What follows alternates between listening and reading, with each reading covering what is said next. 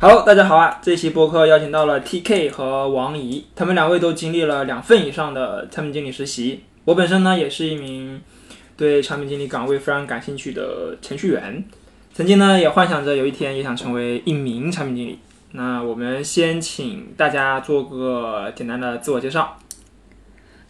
呃，大家好，我是 PG 的直系学妹王景霞，王怡，然后专业呢就是软件工程了，然后曾经呢是在京东和百度实习过，然后在京东的那一段是 B 端的，就是信息安全部做就是数据安全那一块儿的，然后百度的话就是一个 C 端产品，在短视频业务部做我们的就是好看视频，啊，Hello，大家好，我是王天成，目前呢是大四在读，专业是计算机科学与技术，啊，同时呢我也是 PJ 的学弟，啊，我的职业方向也是产品经理，过去一年已经在自如、猿辅导还有美团三家公司实习过，主要方向呢是 C C 端的功能策略，还有内容推推荐，嗯，目前呢我是在百度实习，做百度矩阵 APP 相关的业务，同时我也在准备秋招，用来啊结束我的实习生活，PJ。那我看看啊，嗯，大家都在百度实习过，那那就那就先简单的，行，我们那我们就先从这里入手吧。大家觉得百度怎么样？啊、我觉得百度是一个员工关怀比较好的公司。刚才大概哪些呢？对，比如抛开说它业务不说，它的给员工的归属感非常多。比如说，它会每年都会举办一个百度嘉年华，然后那是还干啥的会嘉年华的话，就是邀请百度的员工还有一些外部的明星过来进行演出，同时会穿插很多呃趣味游戏之类的东西。那不是年会吗？ 啊对，是年会。对，是年会，对对对啊。呃，然后这个东西就我认为是可能对于实习生来说吸引非常大吧。是的，是的。对，非常能增强我们员工的归属感。啊、然后另一方面就是日常的福利来说，我认为在这几个大厂当中算是中等水平吧，中等偏上。嗯啊，然后整体的工作的环境，因为它是一个 L 型的独立工位，就在我看来很上流。反正我以前的公司没有过，嗯真的很舒服。然后另一方面就是团队的氛围吧，嗯，我觉得很 open，然后很扁平，然后同时日常跟他们的对接和相处的过程中，我认为都是非常舒适的。当然，哎，工位这一点，儿，我觉得就就对于我来说不是很不是很是我的 type，因为我之前的工位，就我在京东的时候，我的工位我们都是大家就是可以头伸过去就能马上讲话的那种，就中间没有很大的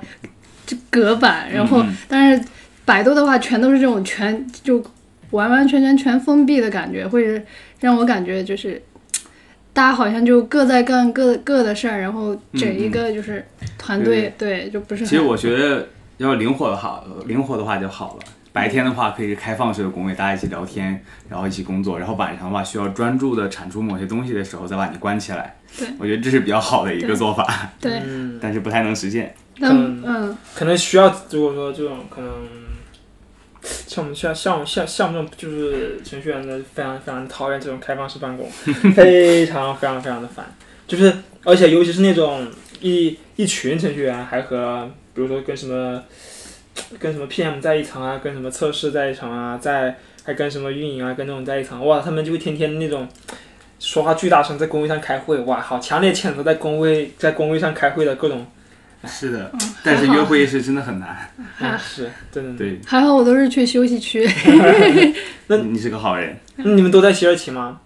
对，我在西二旗。在百度科技园嗯，赌赌是不是超每每天早上是不是也超赌了？啊，是吧？对对对，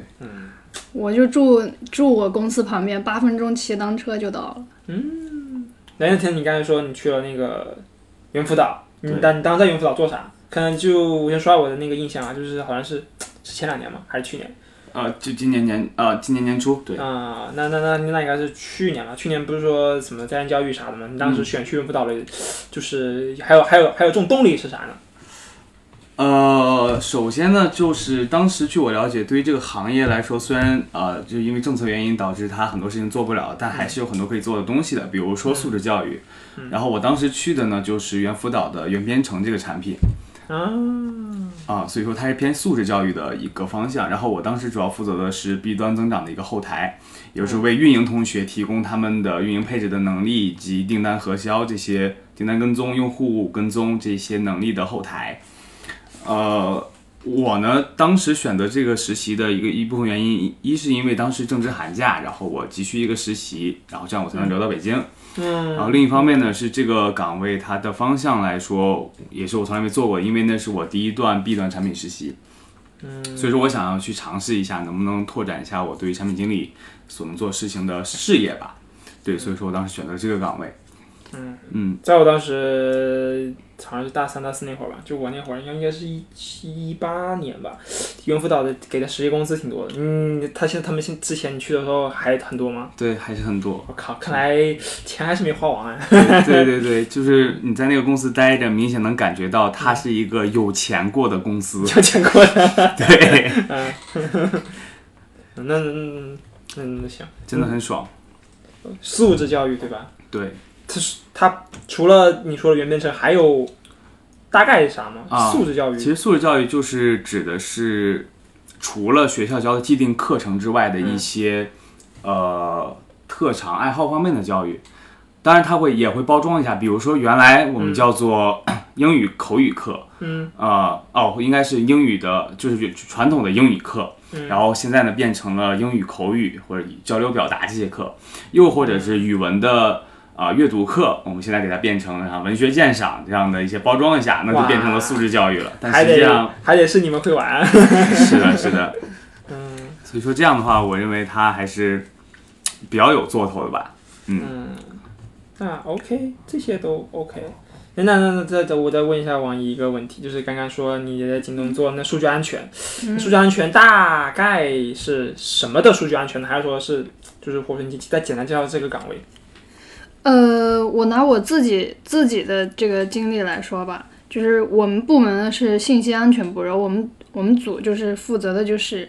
全都是 B 端产品嘛。我、我的话，我是从头就是负责了我们组的这个水印产产品，就对，就是水印水印嘛，也是在数据安全、信息安全里边也是一个很重要很重要的工具，不管是、是的就是事前、事中、事后，嗯，对，然后呃之后呢，反正就是一直在跟水印这个事儿，以及就是它的版本迭代，就是应该是我走了的时候就已经迭代完了，就是我走了那个水印那个产品是啥样，它就就是啥样了，就会一直一直用。我觉得这个、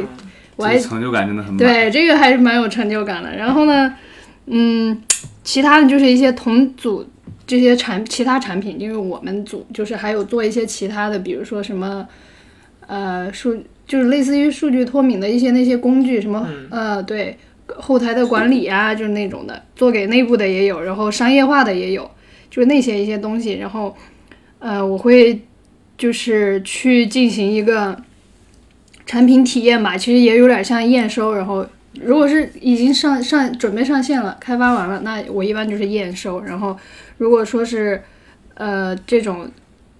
就是第一个阶段的话，我一般会去就是提意见啊什么的，因为我本身比比较对用户体验啊这些方面就是会比较感兴趣。我 mentor 人比较好，他就会有意去让我做这方面的工作。嗯，对，他就更倾倾向于会让我去干验收啊、产品体验这一类类的活儿。嗯，所以这这是一个弊端的那个事儿，所以我觉得大概就是大概就是这样一些活儿吧。反正弊端的话，相对来讲，我觉得事情就没有那么多的变数，不像 C 端一样，哎，今天一个突发一个什么 P P P 零级的事件，哎，明天来个 P 一级，就那种。刺激。我觉得 B 端就比较就是基本上都是一些已知的活，嗯嗯嗯嗯，那那我再问一下水印那个，水印那是我理解，不是做完就完了吗？就是它还需要迭代，是说什么个迭代法？是说完善它的功能吗？还是说 是呃，都有。举个例子嘛，比如说、嗯呃，先说功能方面吧，嗯，比如说，哎，我们一点零对吧？我们水印初代我们一点零做的是这个，呃，想想啊，有点久远了，这是我第一份实 习，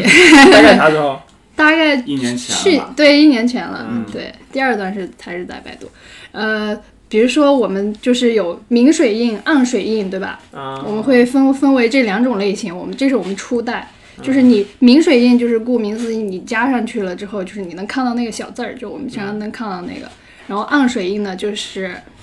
嗯，就是你是看不到字儿的，对，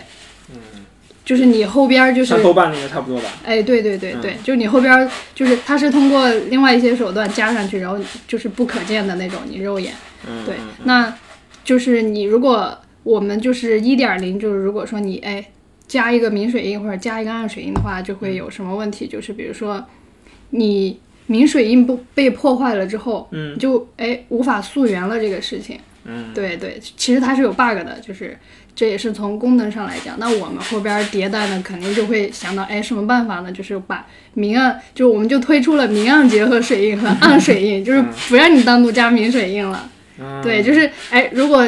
哎你你要的是明水印对吧？好，我嗯们给你一个明暗结合的，那你明水印破坏了之后还剩暗水印，对我们还是能达到就是那个溯源的那种目的，嗯包括这个水银这哦个对东西真的挺烦的。这是其中一部分，然后后来还有什么字体水印啊、文本水印这种。这啥意思？什么叫就文本水？对，文本水水印呢，就是加在字儿上，比如说你，呃，比如说你大写的 I 跟小写的 L 是不是有点像？嗯呃，这个呢是字，这个呢是字体水印，就是我们会把它就是，呃，就是比如说会这个字儿会比在你这个输入法里边儿，比如说哎，我们苹果的，比如说你用的这个字体是平方，那我们会让这个字儿就会做出一点小小的改改变，就是我们的会有一个表，就是一个字库，比如说常用字，然后 A 到就是那二十六个字母，嗯就是会让它做出一点小小的改变。比如说，我们这个字体是平方，然后就放到你那个，就匹配到你那个文bản文文本当中，然后给你替换掉那些个字儿。嗯这目的是干啥啊，呢？对，就是溯源呐。啊是，这对样对对想嘛对啊对懂对，比如说我截了一篇文档出去，嗯一对看哦，这个这个文档是谁截出去的，就能看见。啊，这样，对好狗啊！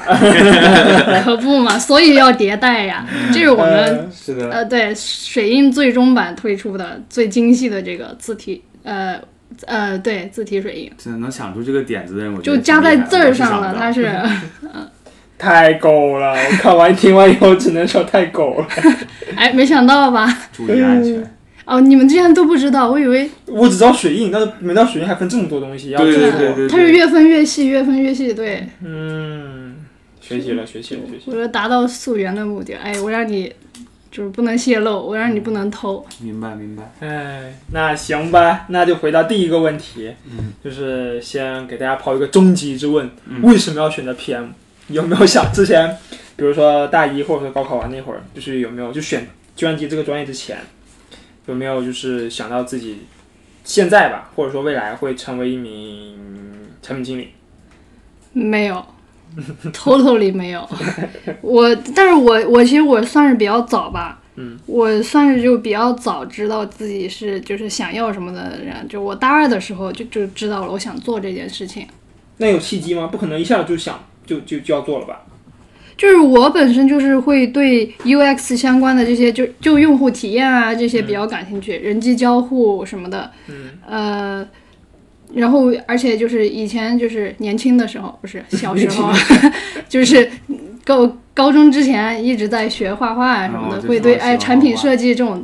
就会就会对设计有执念啊。嗯就是甚至高考的时候差点忘了设计，然后被我爸拉回来 了。哎，读了计计算机啊，嗯嗯嗯然后就就是我就想哎想干这个事儿，然后咨询了就是学长学姐的一些呢就是这个建议啊，就想哎干个 PM 吧，然后就有了这个目标和认知之后呢，就吭哧吭哧干了。就我一般就是会，我当时真的就是一股干劲，就明确想法之后看了好多书。嗯就大家众所周知的什么，人人都是产品 经理、产品方法论、嗯启示录、幕后产品，就那些个那些书真的会有自己在这方面有帮助吗？但是我觉得吧，我个人觉得就是，你想要做一个事情，你最一开始第一步就是你可能会有想法，那是你嗯就是想要做这个事情的一个动机，对吧？嗯但是呢，你最一开始你还是要模仿，对嗯你要先模仿，然后你模仿，哎，你感你大概懂这个事事情是怎么样了，然后就稍微懂一点点了，然后你嗯就才会有自己更新的想法，你就可以有自己的风格了。嗯，我自己的感觉就是，哎，我一开始我肯定是要先学别人，先看看别人怎么做，就是先模仿，对，然后再灌输到自就灌输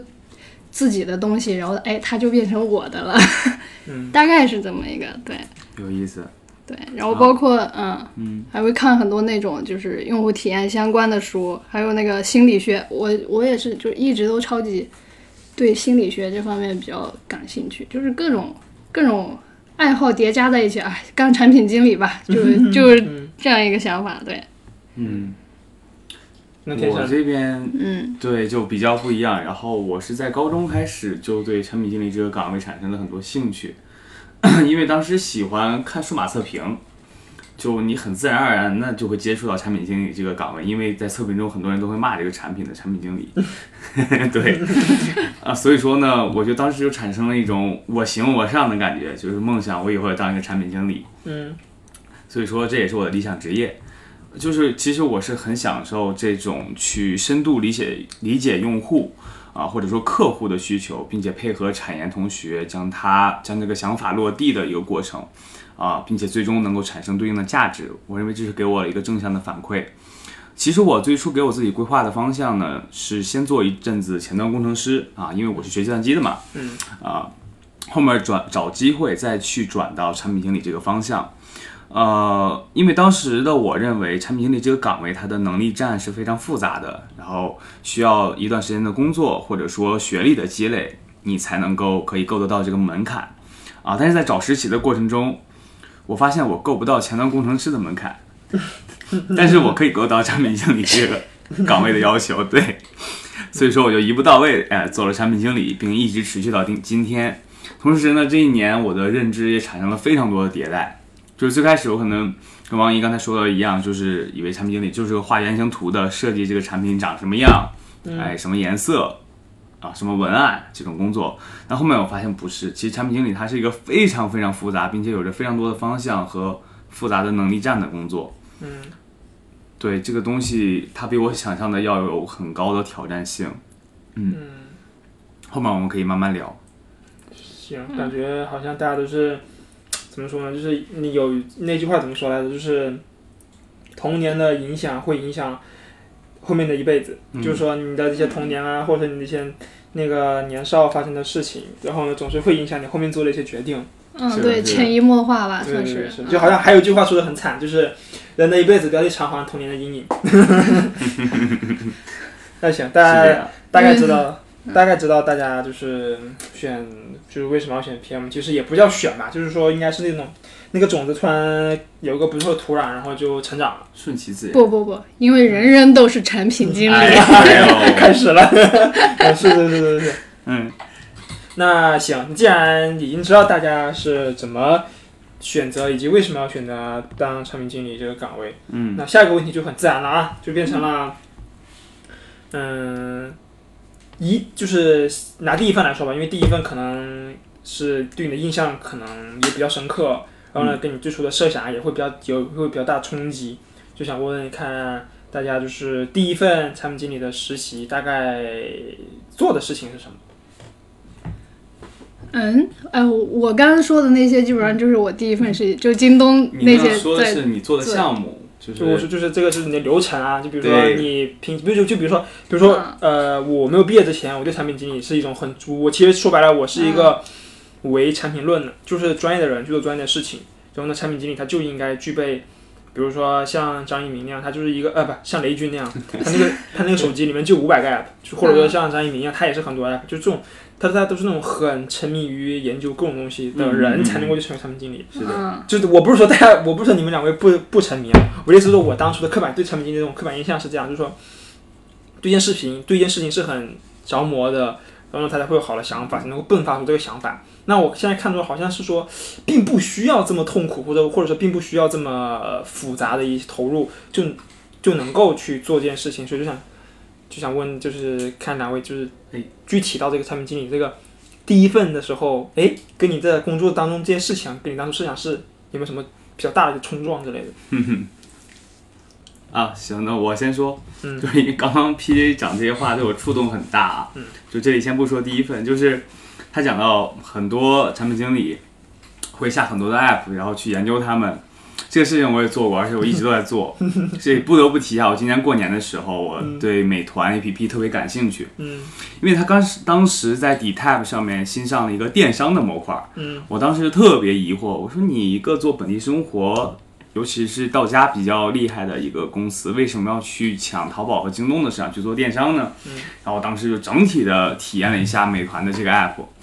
然后当时我是对电商这个模块，还有首页推荐的那两个这两个模块非常的疑惑，就是他为什么要这么做？嗯然后他做这些的目的是什么呢？嗯他做成这样谁会来用呢？我嗯当时给我自己抛了一堆问题，然后这样想的，我就是基本上过年那几天我在想这个事情，然后好巧不巧啊，三月份的时候我拿到了美团的实习 offer，嗯，然后岗位是首页推荐的产品经理，那不就正好了吗？对，就是原来的我行我上的这个目的真的达成了。然后进到美团以后，我就了解到我这所在的那个组的业务目标以及他们对于美团的价值，嗯还有他们做在做日常工作中遇到的一些难点。嗯也就使得我对于他们把这个产品做成这样，呃，怎么说呢，表示理解了。对，就是不管他做的好的地方还是不好的地方，当我真正的参与进去，体会到里面的难处以及他们真正要达到的目标之后，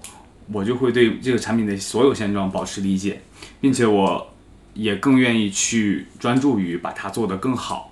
对，所以说我认为这是产品经理工作给我的一个魅力的点吧。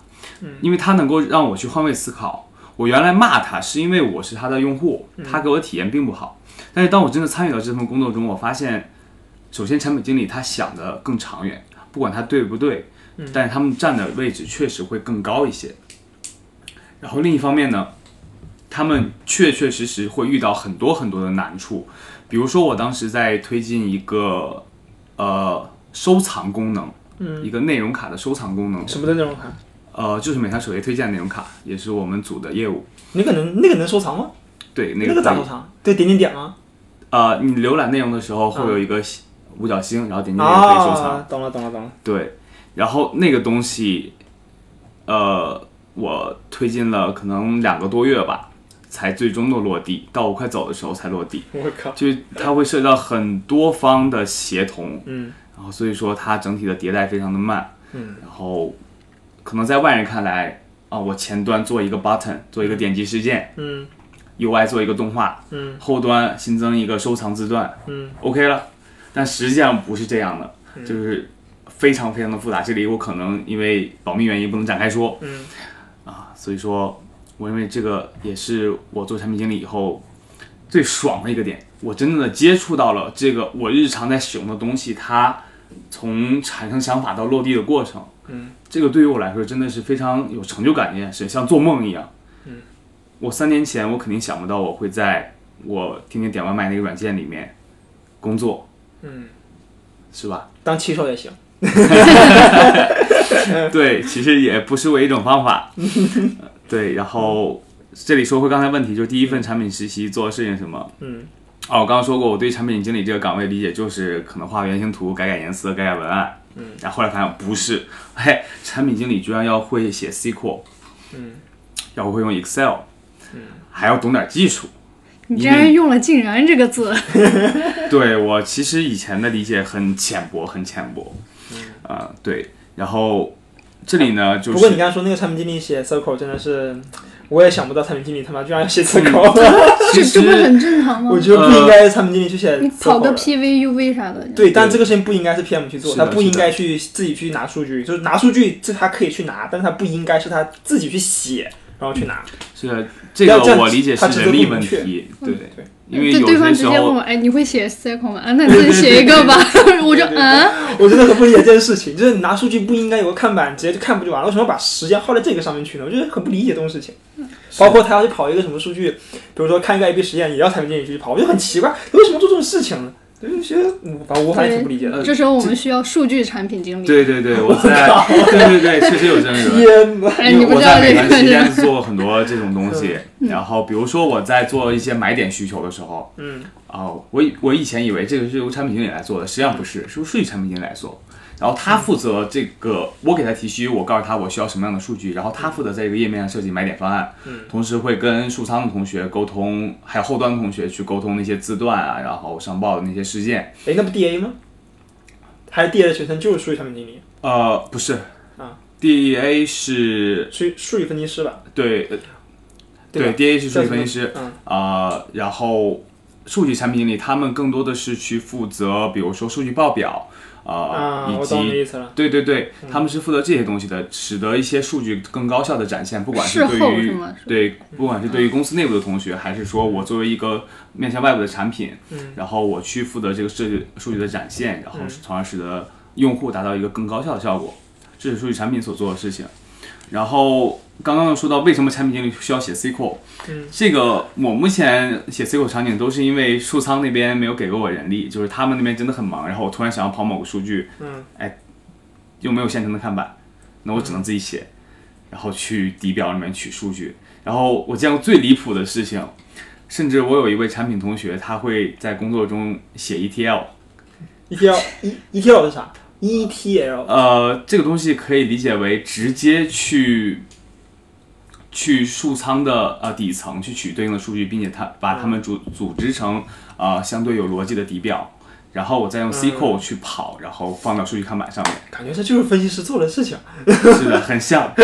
但你要提排期的话，对，你要你就要提排是期的话，这个事情就 delay 好久好久。对，你哇要自己自己写的自己话 circle 都写出来了。是的，是的。天 哪！你提需的话，他说让让你各种填表，然后各种各种排期，排到老久了。感觉好难。那你那你之前那个收藏做两个月，你觉得一个需求做两个月这个事情正常吗？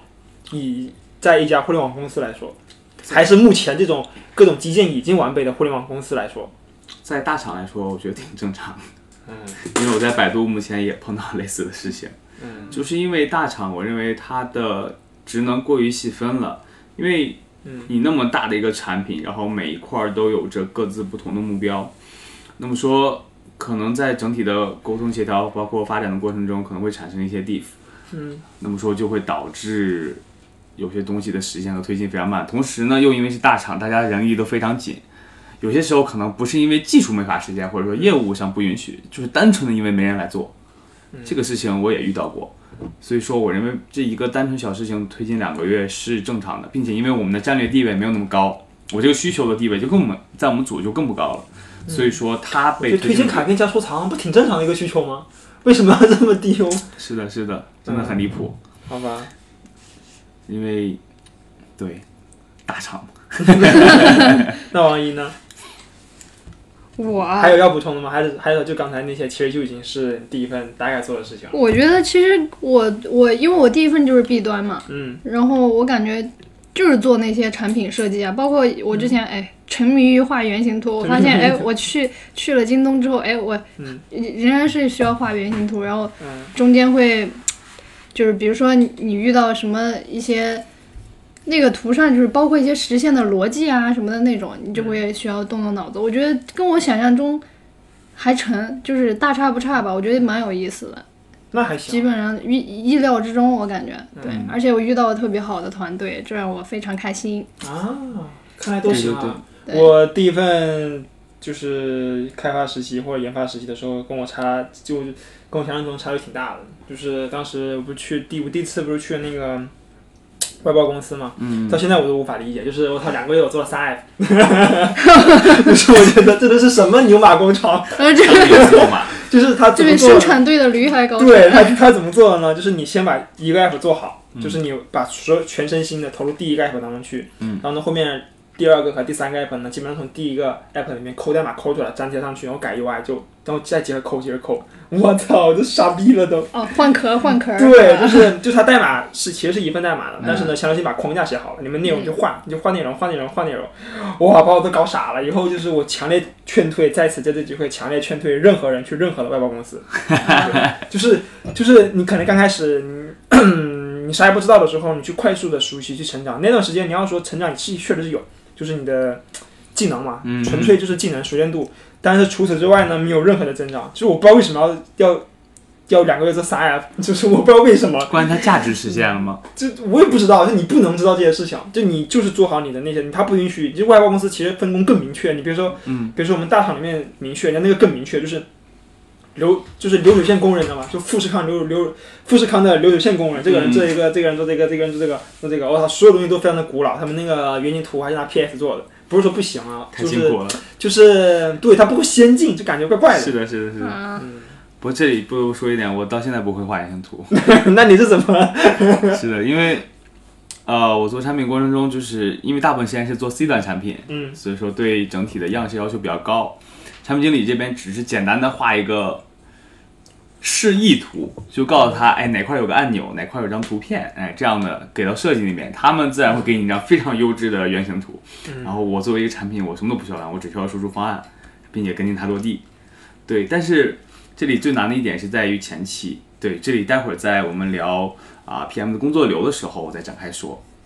那王一还有补充吗？针对这个问题，这块没有补充了。那就直接到工作流程吧，因为这个问题我觉得应该是我们这次里面比较相对来说是比较重要的一个，所以的话就就就就就就，要不然大家都说一下呗，嗯，就好呀好呀就。就都那就谁先说？你们自己定吧。呃，行，我先来。呃，就是这里呢，我先说一点，就是 PM 的工作流在不同的岗位和方向上是有区别的。因为我目前已经待过五家公司了，呃，整体的很多细节肯定是不一样的。比如说，有的公司会有专门的需求发布会啊、但有的公司就是什 PM 么需求发布会？对，就是干嘛叫的叫做就是把所有的研发和产品拉在一起，然后开一下午的会，把这有所要做的需求发布出来，然后你们去做就完事儿了。啊，懂了。但是有的呢，比如说在美团期间，就是 PM 单独把相关的研发拉进来开个小会，然后需求评审就 OK 了。它细节的不一样，但是它大体的流程呢是绝对一样的。啊、这里说简单说一下我在过往过程中工作中所使用的工作流吧，它分为是五点，呃，分别是定位需求、输出方案、评审、跟进上线以及效果回收五个流程。那么说展开说，定位需求，我认为它是一个很抽象的事情。概括来讲，其实就是基于业务目标对产品的现状进行调整。啊，同时它过程中呢，就会涉及到数据分析、竞品调研、用户研究这种众所周知的手段。啊，同时呢，也会偶尔会接到一些合作方提的出的需求，或者说我们给合作方提需求。啊，当然呢，最最重要的一步，这里要提一点，你定位到需求后，必须要在组内对一下，尤其是你的老板，对。啊，共同确认需求的优先级以及它的就是合理性啊、大家都通过了，你才能去做。所以说，这里对于共同业务目标的理解，我认为它这也是非常重要的，不然你在后期做的事情都会是无用功。哎，我再问一下，定嗯位需求，这些需需求不可能凭空产生吧？是的，那呃，这里的话就是像我刚才说的，你要基于业务目标去做这件事情。嗯，比如说你的业务目标是要去提升用户的 CTR，嗯，那么说你就去首先去观察竞品，看竞品他们那些 CTR 比较高的产品，他们都做了什么。嗯，呃，这里是竞品调研。那么说用户研究，那要从用户的动机去出发，用户为什么会从呃外页的 feed 流点到内页？嗯啊，那动机的话就会分为很多种，有可能是内容呃的相关度，有可能是内容的美观度，也有可能是推荐算法的某些问题，或者说我们前端样式或者说体验的某些问题。这样的话，我们就这样我们就需要去展开去研究它，同时研究出来问题，那不就是一个需求嘛？然后另一方面呢，就是数据分析，比如说呃，它同时在在这个内容推荐 feed 流当中会分发很多种不同的内容。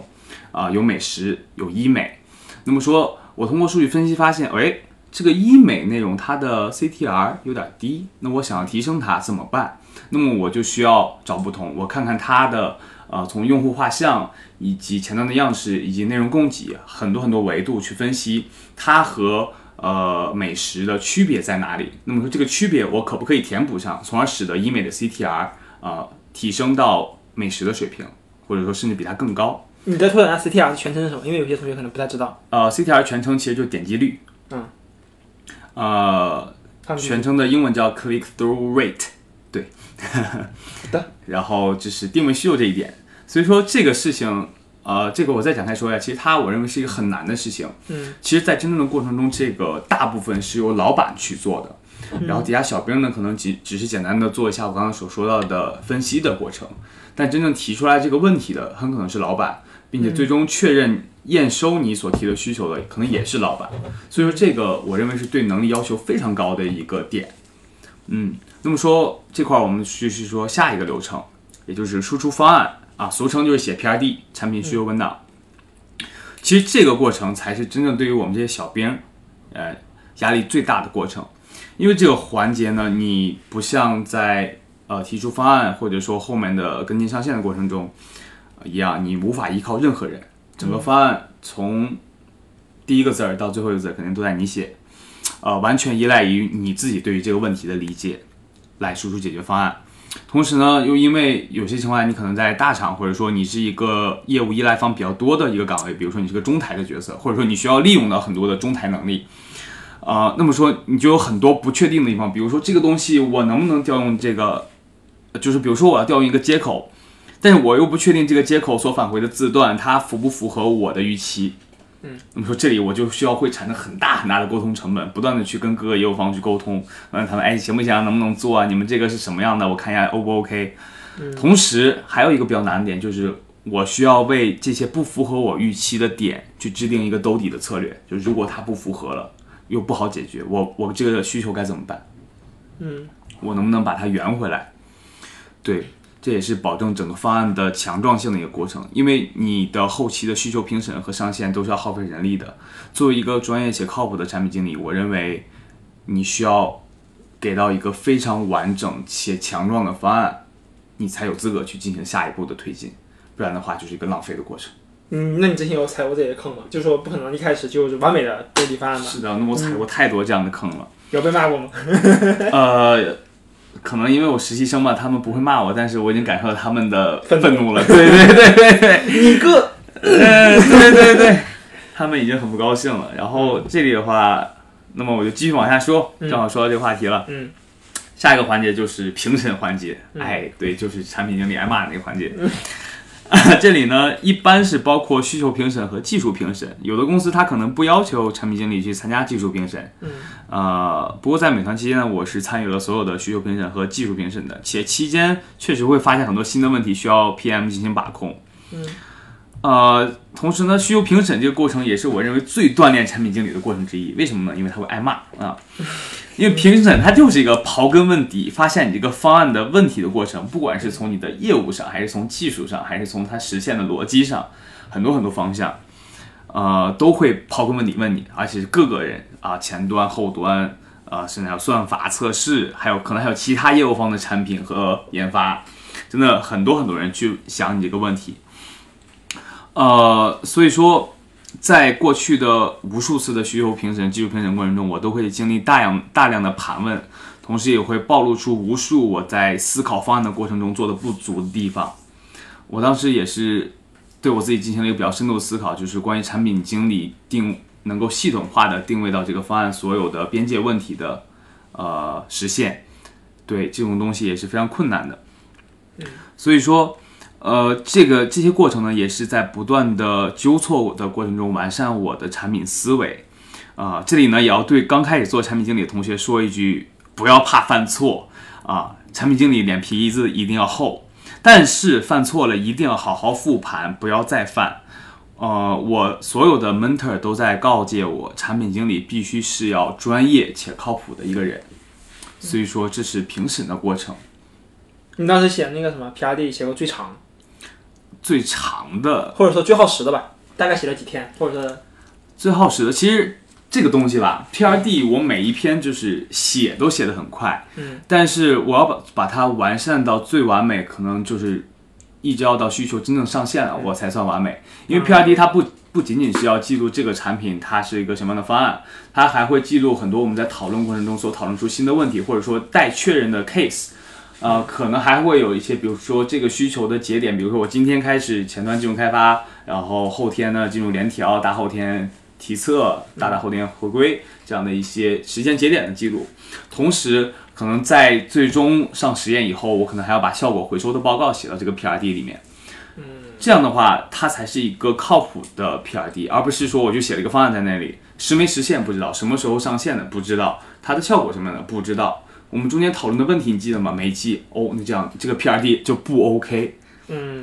所以说它的周期其实是整个需求的对全流程，对，其实你要真让我输出一个方案的话，一般小需求我一个晚上可能两个小时就写完了，真的牛逼。呃，可能因为我的需求不大。对，王莹呢？你写过最长的呢？我啊我嗯一般都是就是伴随着就是这个原型，呃嗯，哎，就边画边写，边画边写，然后改改删删， 然后是的，哎，最后呃形成一个方案，然后哎我 PRD 完成了，再 review 一遍，然后啊可以可以，这个方案不错。对，呃那一般这样的时间是卡，也会卡一天，也是一晚上吗？哦、no no no，没有那么没有那么的，因为我觉得我这个周期，因为我是边边做这个事儿，就是边理这个事儿，然后边哦边写嘛。一般就是嗯我也是我少也是少说也得一个星期以上。但是你刚刚说的那你的那个 PRD 流程应该是百度之前的前四段吧？因为众所周知，百度是不写 PRD 对，的。 百啊度那他们怎么评审？就是我看啥呢？呃，给在一研发个者叫做 iCafe 的软件上面，就是我们那百就度的一直个接平台，提一个需求卡片儿，然后是你的，是的，需求描述、需求背景就。你就在那个卡片上写，其而实那也算是 PRD，但是它就是一个微型的，就是很嗯微型，他一不般用写的大量的那种文，大量的文字啊之类的。对对因它为就规范好了那些每一个模块要写什么东西，然后去看就行。对，嗯，而且就是我刚才说的，我一个晚上两个小时就能把一个 PRD 写完，那是最最基本的方案。嗯呃，包括我前期的讨论的时间，还有后期完善的时间，我是没有算进去的。它其嗯实是很长的周期。我操，那不很累？写一个 PRD，对就如果是要你完善的最好的话，你每我觉得天 PRD 是可最能轻无时松的无刻都需部要分更吧新它。对，主要是脑子里想的东西。对是的，你，对对对，嗯哇写那其实比较简那单。你们有那个 PRD 被误删的这种这种呃，路程吗？一般不会，一般般不不会嗯都是在线文档嘛。嗯然后，对我可以在这里简单简述一下我曾经写过的 PRD 的结构吧。首先就是需求的排期，嗯啊、第二就是需求的背景，嗯，第三就是需求的具体方案，嗯然后后面呢是不同的需求可能会有，比如说接口方案、嗯买点方案啊、设计方案，然后还有实验方案等等这些其他后期对接过确认的方案都会写到一个 PRD 里面。因嗯为这个整个 PRD 是要为那个需求负责的，那么关于这个需求的一切，它就像一个身份证一样嗯啊，可能比身份证还要详细的多，要全部写到那个里面，供后人参考。相信就是 PJ 你在工作过程中肯定会遇到，就是不管是代码也好，还是产品需求文档也好，就是不完善的地方，然后导致你需要很长的时间去追溯这个当时是怎么做的这个玩意儿，是的，你是肯的定遇到过，对吧？是的，是的所以说我理解一个靠谱专业的产品经理，他应该把一个 PRD 写得非常完善才好，嗯，这算一个负责。好，这里就是评审这个流程我们就过。啊，呃，下一个就是跟进上线啊，这是最最最什舒服么什的么上线跟进上线。啊？跟进上线啊？对，就是 交给你们嗯就是研你发们嘛。程序员 对儿对的对事对儿对。哎，这个需求我评审过了啊，方案都定了，那麻好，木接活儿，你们你们去写吧，这是我们产品经理最最最舒服的一个流程，为啥？催因你为我们们。什么都不用干了，啊就呃不能说什么都不用干了吧，就什么都不用动脑子了。每天早上艾特 PJ，哎，你这个对排期给一下，然后然后哎对排期给了之后，呃，第二天艾特 PJ，你这做干的怎得怎么么样啊样哎我最了？烦的就是这句话，对，其实我昨天都问过了，今天还问，哎还别过去一晚上。别别急别急那如别急，果我说，哎，辛苦 PJ 给下排期哈，哎对，真的就是我们这里其实不是在催你，你知道吗？因为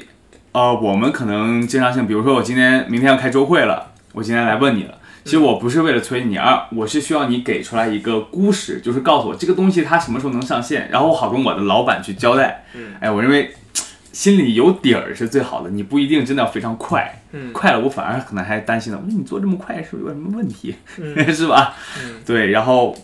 这里的工作 PM 这边就相对轻松闲适了，然后。其实他只需要负责简单的需求验收，还有跟进开发进度，就是你最烦那个，啊，这两个工作起到一个沟通协调作用嘛。就比如说我今天问问你 iOS 这边，哎，开发怎么样了？然后下午问问后端，哎，后天可以联调吗？iOS 那边说可以，他说可以，哦哦，那我后天就联调就好了，大后天体测，一切都很顺利。嗯，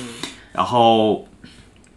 另外一方面比较有挑战性的，其实就是时刻准备为意外的情况兜底。啊，比如说你开发着开发着，发现之前的估时不够，哎，或者说你突然这边出了一些意外情况，导致估时不够，啊，或者说你做着做着发现，哎，我们之前讨论一个方案，它实现可能有问题。嗯，那么说这个问题会及时上报给 PM，告诉他们，哎，这个有问题，你们看怎么办？然后 PM 这边也会去沟通协调这个问题，保证整个需求它是最好能实现吧？对，嗯，然后这是跟进上线这块儿就没有什么其他东西了。然后最后一点就是效果回收，就是你把孩子生下来，你要对他负责，对吧？嗯。。呃，因为我做的大部分都是 C 端，所以说这里主要说 C 端的需求，就是大部分需求都会先上实验，啊、然后再开全量。同时，版本发布前的测试啊，或者说灰度的时候，碰到了一些 case，也需要 PM 这边及时去协调。啊、王一做 B 端比较多，他可能呃这些东西接触的不多，因为做实验的目的一般就是两种，一种是为了我这也个做过 C 端，嗯哦对，在好看视频哎，打一下，打一下，打一下，打一下。真是的，你看啊，在做实验的目的一般就是两种嘛，一种是为了观测新需求它产生的影响，呃，二是起到了就是和灰度一样的效果，就是防止过大的量所产生现象的 case 嘛。嗯。呃，另外呢，如果你做的是一个比较大、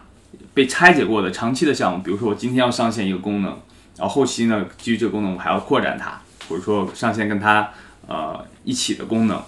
那么说这块儿的话，我优先上线的功能，它所产生的实验数据其实是可以为我们后期项目的发展方向进行一些参考的。呃，亦或者是我可以基于现有的数据，它是正向的数据，那么说我可以推进更多的相关方去参与到这个项目中来。我我也就是说，我 PM 这边更有话语权，因为在拉合作的过程中，很多人都会考虑到收益。那么你这个东西又没有收益，又让我们投入那么多人力，我们肯定不愿意做。但我现在手握着一份正向的实验数据啊，那我就比较好推荐事情， 那如果说这个数据是持平的话呢，就不增不涨，它也不坏，它也不差。 那就给他画大饼呗，给他讲故事。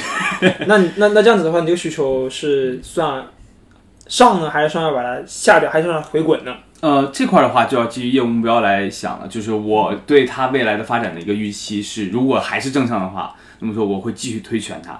因为大部分需求做了以后，如果你是持平并且不会产生其他负面影响的话，是可以推全的，因为我们既然已经做了，那么说肯定是跟以后的发展有关的。产品经理他的规划其实都是相对长期的，不是说像呃运营的同学，他可能就是我今天做一个中秋节活动，嗯，啊，明天做一个国庆节活动。它的影响是短期的，但是产品其他考虑的问题相对长远。那么说，你每做的一步，它不一定真的会回收到正向的效果。哎，那你持平的话，你不可以再把量再放大一点吗？就它持平可能有一跟定量的没有因关素，系对，呃，可能会有一定的关系吧，但是这里我们认为不是主要因素。而且你把量放大完，那我为什么不把把它推全呢？一样没有成本的事情。那还有另外一个问题，比如说，嗯，这件事情我们都知道它是对的，但它数据就是不好，那咋办？分析啊，对啊，它就嗯，分析，比对比如说哪些呢？它为什么不好是吗？对，就是我就我随便举个例子啊，就比如刚刚收藏那个事情，就我也觉得它就应该有，就比如推荐卡片，它嗯就应该有收藏。哎、但是这个时候你的数据可能它就是不好，因为你那个可能你这个收藏 icon 可能挡住了别的信息的露出嘛。嗯。比如说你可能因为放一个收藏按钮，可能这个所谓的这个什么评分可能就被就被取消了。啊，明白明白。对，它这样可能就会影响它这种什么所谓的这种什么数据之类的。这种情况下怎么办呢？它可能数据不好。其实这也是互联网产品经理比较呃简单的一个点，就是相对于其他行业的产品经理，因为我们是在线上，我们可以灵活控制，呃，不管前端也好还是后端也好，这灵活控制他们的展示。嗯，那么说，当我发现这个问题以后，我可能会首先去进行简单的归因，就是为什么它的数据会比其他没有这个收藏 button 的要差。嗯啊、我会我去会还是像刚才我说的一样，去分析他们的异同，从内容供给，从呃什么前端的体验，然后从用户画像，从等等等这些维度去分析，然后找到最关键的几个归因之后，我会，那就是传统的控制变量法，我去做实验，然后把它分成不同的实验桶，然后去看，如果经过这个实验以后，数据能不能得到跟我之前的想法能不能是呃对齐，嗯，如果对不起的话，那我还会进去进行这些细化的研究，最终给到一个结论。其实 C 端产品就是这一点，就是相对比较抽象，因为很多的影响你是不好去做归因的，嗯，是的。不管是从底层的数据建设上，还是从你用户的一些嗯比较抽象的呃需求吧，嗯这些角度来看，很多东西是很难做归因的，我们只能做一些比较大盘的想法，去把这个东西验证。是的，对，而其且实感觉需要做一个取舍吧，就是你要不要完全听用户的话？对啊，哎如我果要不要完全完全对不啊换呢？用用户他不喜欢这个东西，然后你你要不要完全听用户的话？然后这背后就是涉及到就。就嗯也你是啊你从你公司的这个业务目标来看嘛，就是短线来看，哎，可能这样；然后长线来看，那我们其实是，比如说我做这个小的需求，我是为了哎铺垫另外一个嗯就是更大的需求啊，这样是的对，是可以几乎就是对做一个取舍，肯定要是要做一个取舍的。如果短期这个用户就是，哎，数据不好的话，那我可能就是要权衡一下，嗯是先将就一下用户呢，还是说哎，为了推进我们这个长线的发展目标，然后先就是对嗯中和一下就我中和刚才一下想说，就对产品经理想的一般更长线，所以说你不一定会在短期内得到一些正向的效果。嗯，所以说你前期的判断和调研就一定要非常的强壮，才可以保证你有足够的话语权和自信去把后面的事情一点一点一点给它落地，最终达到一个大盘的正向效果。其实产品经理这一点是非常难的，你感觉周期好长啊，感觉就是嗯我没做过这种需求，我不知道里边有没有运气成分在。对啊，我也 觉得就是周期拉这么长，万一中间某一个变化，啪叽部门没了，对对对对，是不是还要靠一点运气啊什么的？嗯嗯，或者就很玄学，哎，你觉得这个东西也不错嗯用户不喜欢，但是偏偏用户就是好喜欢哎也呀不。错。部门没了这个事情，我正好就不用做了。还有别的流程吗？还有这个效果回头最后这是最后一个流程了，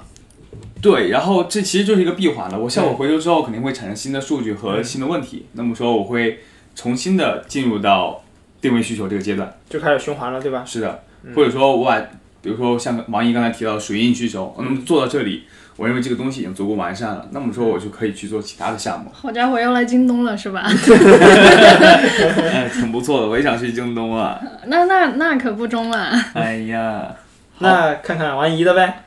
我你就的天成说的嗯很多，基本上就是他这个就是通用的，就是产品经理通用的一个流工作工作流了，嗯就是哎，基本上就产品嘛，就是数据数据需求需求，基本嗯上需求的。通用的这样一个工作流，就是他刚刚说的这个很详细、很完全，对，嗯那你大差不差。那你平常用，比如说在刚刚说那个什么百度那个需求，那那个什么需求需求平台，就是这种平常工作当中，比如说京东那边有什么有没有，就就平常的什么京东那边有没有什么一些就更细节的差异呢？还是说其实也都差不多？啊，当然，当然也不太一样了，嗯就是需求上来讲是这样，但是因为 B 端跟 C 端本身你对接的这个人就嗯那不 B 端不需一求样咋来的？比如说它是 B 端的话，一般就是因为我们做这个数据安全嘛，嗯，就是首要任务当然是保保证集团内部的这些个嗯就是业务啊什么的，它是安全的，对吧？这是首要。然后第二呢，就是哎，我们会商业化，因为嗯我们做了这个东西，我们不止内部的人可以用，还可以卖出去，哎，嗯然后呢，就是会有一些其他的企产业品直销了，帮帮我们。然后就会来，哎，买我们，比如说买我们这个水印服务，哎，你就需要给它做一个成熟的产品，哎，做一个平台出来，嗯这个样子。然后我这这就弊端对接的，一般就是要么就是内部的，哎。大头就是运营，对你经常会跟运营 argue 这这那的， 然后主要就是运营，然后外部的话一般就是那种企业的负责人，然后当然那种呢当然是由你的 mentor 去哎跟他们商量了，然后里边儿具体的实现细节又是交给我来，这是 B 端。而 C 端的话，当然你的用户就哎就是数据数据数据嘛， C 端真的很对抽象，你只要你要看就是 C 端就是未知的比较多，就像我之前说过，B 端其实大部分都是已算是已知的，就是有点养老了。啊，嗯真的吗？我我感觉 B 端压力会比 C 端更大，因为它的量可能没那么大，然后又要背负，就是就是它这种业务目标或者说这种所所谓的什么考核指标会差距很大吗？B 端 C 端？但是 B 端不会那么就是考验你的就是心脏啊、血压啊，就是因 为 C 端就是太未知了，真的。对你对面对对的是那么庞大的一群这这里我用不得户不提到我在对啊嗯百度的工作，因为我现在在百度做的是百度极速版，它是一嗯个非常下沉的产品，它不像百度 APP 面向的是大众的用户。嗯然后百度极速版就它的用户画像就是收入偏低，嗯然后可能更偏向于去呃，比如说看内容领钱，或者说买一些优惠产品的嗯一些用户。嗯那么说我，对于我来说，在这个过程中最难的其实就是理解用户，就这个东西怎么会有人用？ 没有人用。对，真的 很难。我到现在可能还没有完了，你对特别你想自己明白的产品产生了怀 疑。哦我对我的产品没有怀疑，它的对它用户量还是不错的，这里不能展开说啊。但是它，我真的很难理解，就是这个东西为什么做出来有人 用，然后用它们的人都是什么样的呢？大概哪些功能可以说吗？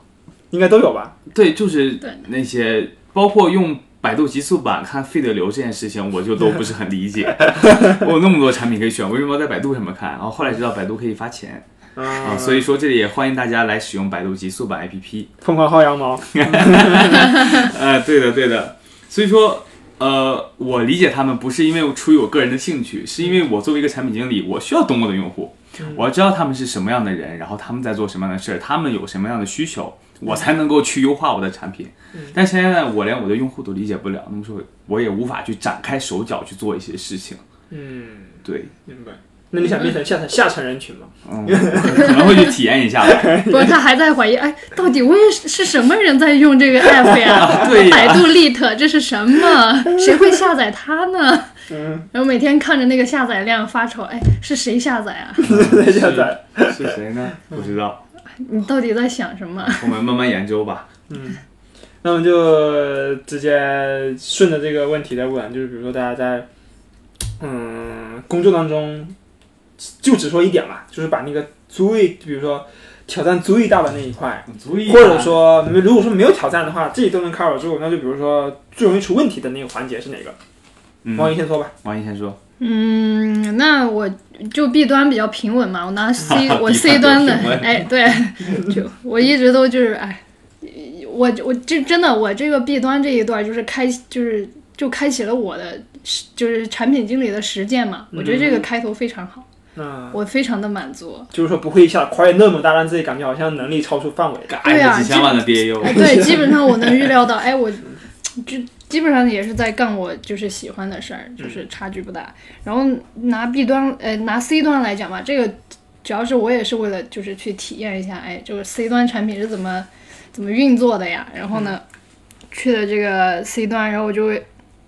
觉得就是确实 C 端的这个工工作就是相比来讲会嗯更复杂一点，然后。呃，从我目前个人的经历来看的话，我会觉得需求的评估是其中比较有挑战的一块儿吧，因为就是需求的，就是你你拿到这个需求之后，你需要去把里边儿的这个逻辑给理清楚啊是的对，然后你需要去判断，哎，能不能做，呃，要不要这么做，然后收益可能会是什么，风这个险可能会是什么，这个环节只能或者说是默认是产品经理一个人自己去完成吗？还是说也可以多方求证、多方去问？总之想尽把自己的一切办法。作为一个脸皮厚的产品经理，嗯这我个会去问很多人。但我这个需求是，比如说这个需求是你的，对吧？嗯就是 C 端也是有这种分工的，就这个模块，比如说，哎，这是基础体验的这个模块，嗯是你负责的。那你拿到这个需求，就首先就你也需要把这个整个是把这个需求放在里边儿，就是整一个逻辑理清楚，然后，然后这样其实你是整个人哎。已经想通了之后，你才去汇报的，哎，就包括天成刚刚说的什么需求评审啊、需求发布会这种，你是那个步骤是在这个之后，就是你整个人把这个事情想通了，就是决定就是要不要做之后，然后想好就是这个收益是什么，风险可能会是什么，然后你去汇报给别人听。对，你要把这个事情讲给人家，所以你自己已经就是是抓过了很长很长一段时间，自己在。自己在想，哎，那我这么做是不是可以？然后又又想，哎，那万一那个啥又怎么办？就是又推翻自己，然后就这样一个过程，我觉得还挺挺难的。然后你把自己说服好了，我说，哎，这样做可以，我觉得可以。然后你再去说服你的研发、你的老板，嗯，然后就让那一群人来帮你干活， 我能这么说吗？嗯对，是这样的。那感觉 PM 这个角色还是挺，就是要对自己十分，就是自强，还要自信，才能嗯够才才能够有这种行为去这么做，要不然还是比如说一些可能对自己不太满意，或对自己那些就是或或或者这么说吧，如果对自己不自信的人，可能也不太适合当 PM，是不是？是能的，不能你对被自质疑你就退缩了的话，那你就一个需求做不了了。但我觉得应该客观，就是你应该跳出来看这个事情，你应该客观的，就是从哎，你真真的要拿数据来说话，而不是真的你 C 端产品，你怎么能说，哎，我觉得用户会喜欢这个按钮？你不能这么说，你肯定是经过一些调研、调查各方面，对，对，对就是你要经过很全面的一些客观的思考说之后服自己，嗯，嗯，要有那种我理解啊母猪的产后护理啊，就是你说这段话时候的自信。嗯，对对对对，不然你怎么去说服别人给你干活呢？是的，对，研发肯定不干呀，你们肯定不干是吧？是他要是说了不，他支支吾吾的，你先想想，好，嗯这会我们先成这样，哎，对对对。哎对，哎什么破需求不给你开 发？对，我之前就碰到过很多呃研发说，哎，你这个需求都不明确呢，你要不下来再看一下？嗯，所以我已经看过了，就这样。哎，不行，我当时还不太敢。对，那你呢？对你的你，呃，对，然后这块儿，我刚刚不是说了产品的工作流有五个模块吗？嗯，那么说，我认为是定位需求这个模块最难的。看来大家都是一样的。对， 这是第一个。嗯，其实我刚刚有讲啊，可能觉大家觉得有点 diff，就是我刚刚说对我最大挑战的是方案化需求，也就是写 PRD 这块儿嗯，啊，那是因为我的个人的能力所限以及职位所限，嗯就是我目前还没有资格去为一个大的产品去指定目标、定位需求。嗯所以落在我头上的最难的事情变成了写 PRD。嗯呃，那么说，综合产品经理的工作流来说，我认为定位需求是产品经理最有挑战性的工作。要么说做这些东西的很多人都是高 P，、或者说老板啊这些人。所以说这块儿的话，也不得不提到，我之前有听到过一位非常厉害的产品经理，他给我讲，产品经理最重要的核心能力是什么？嗯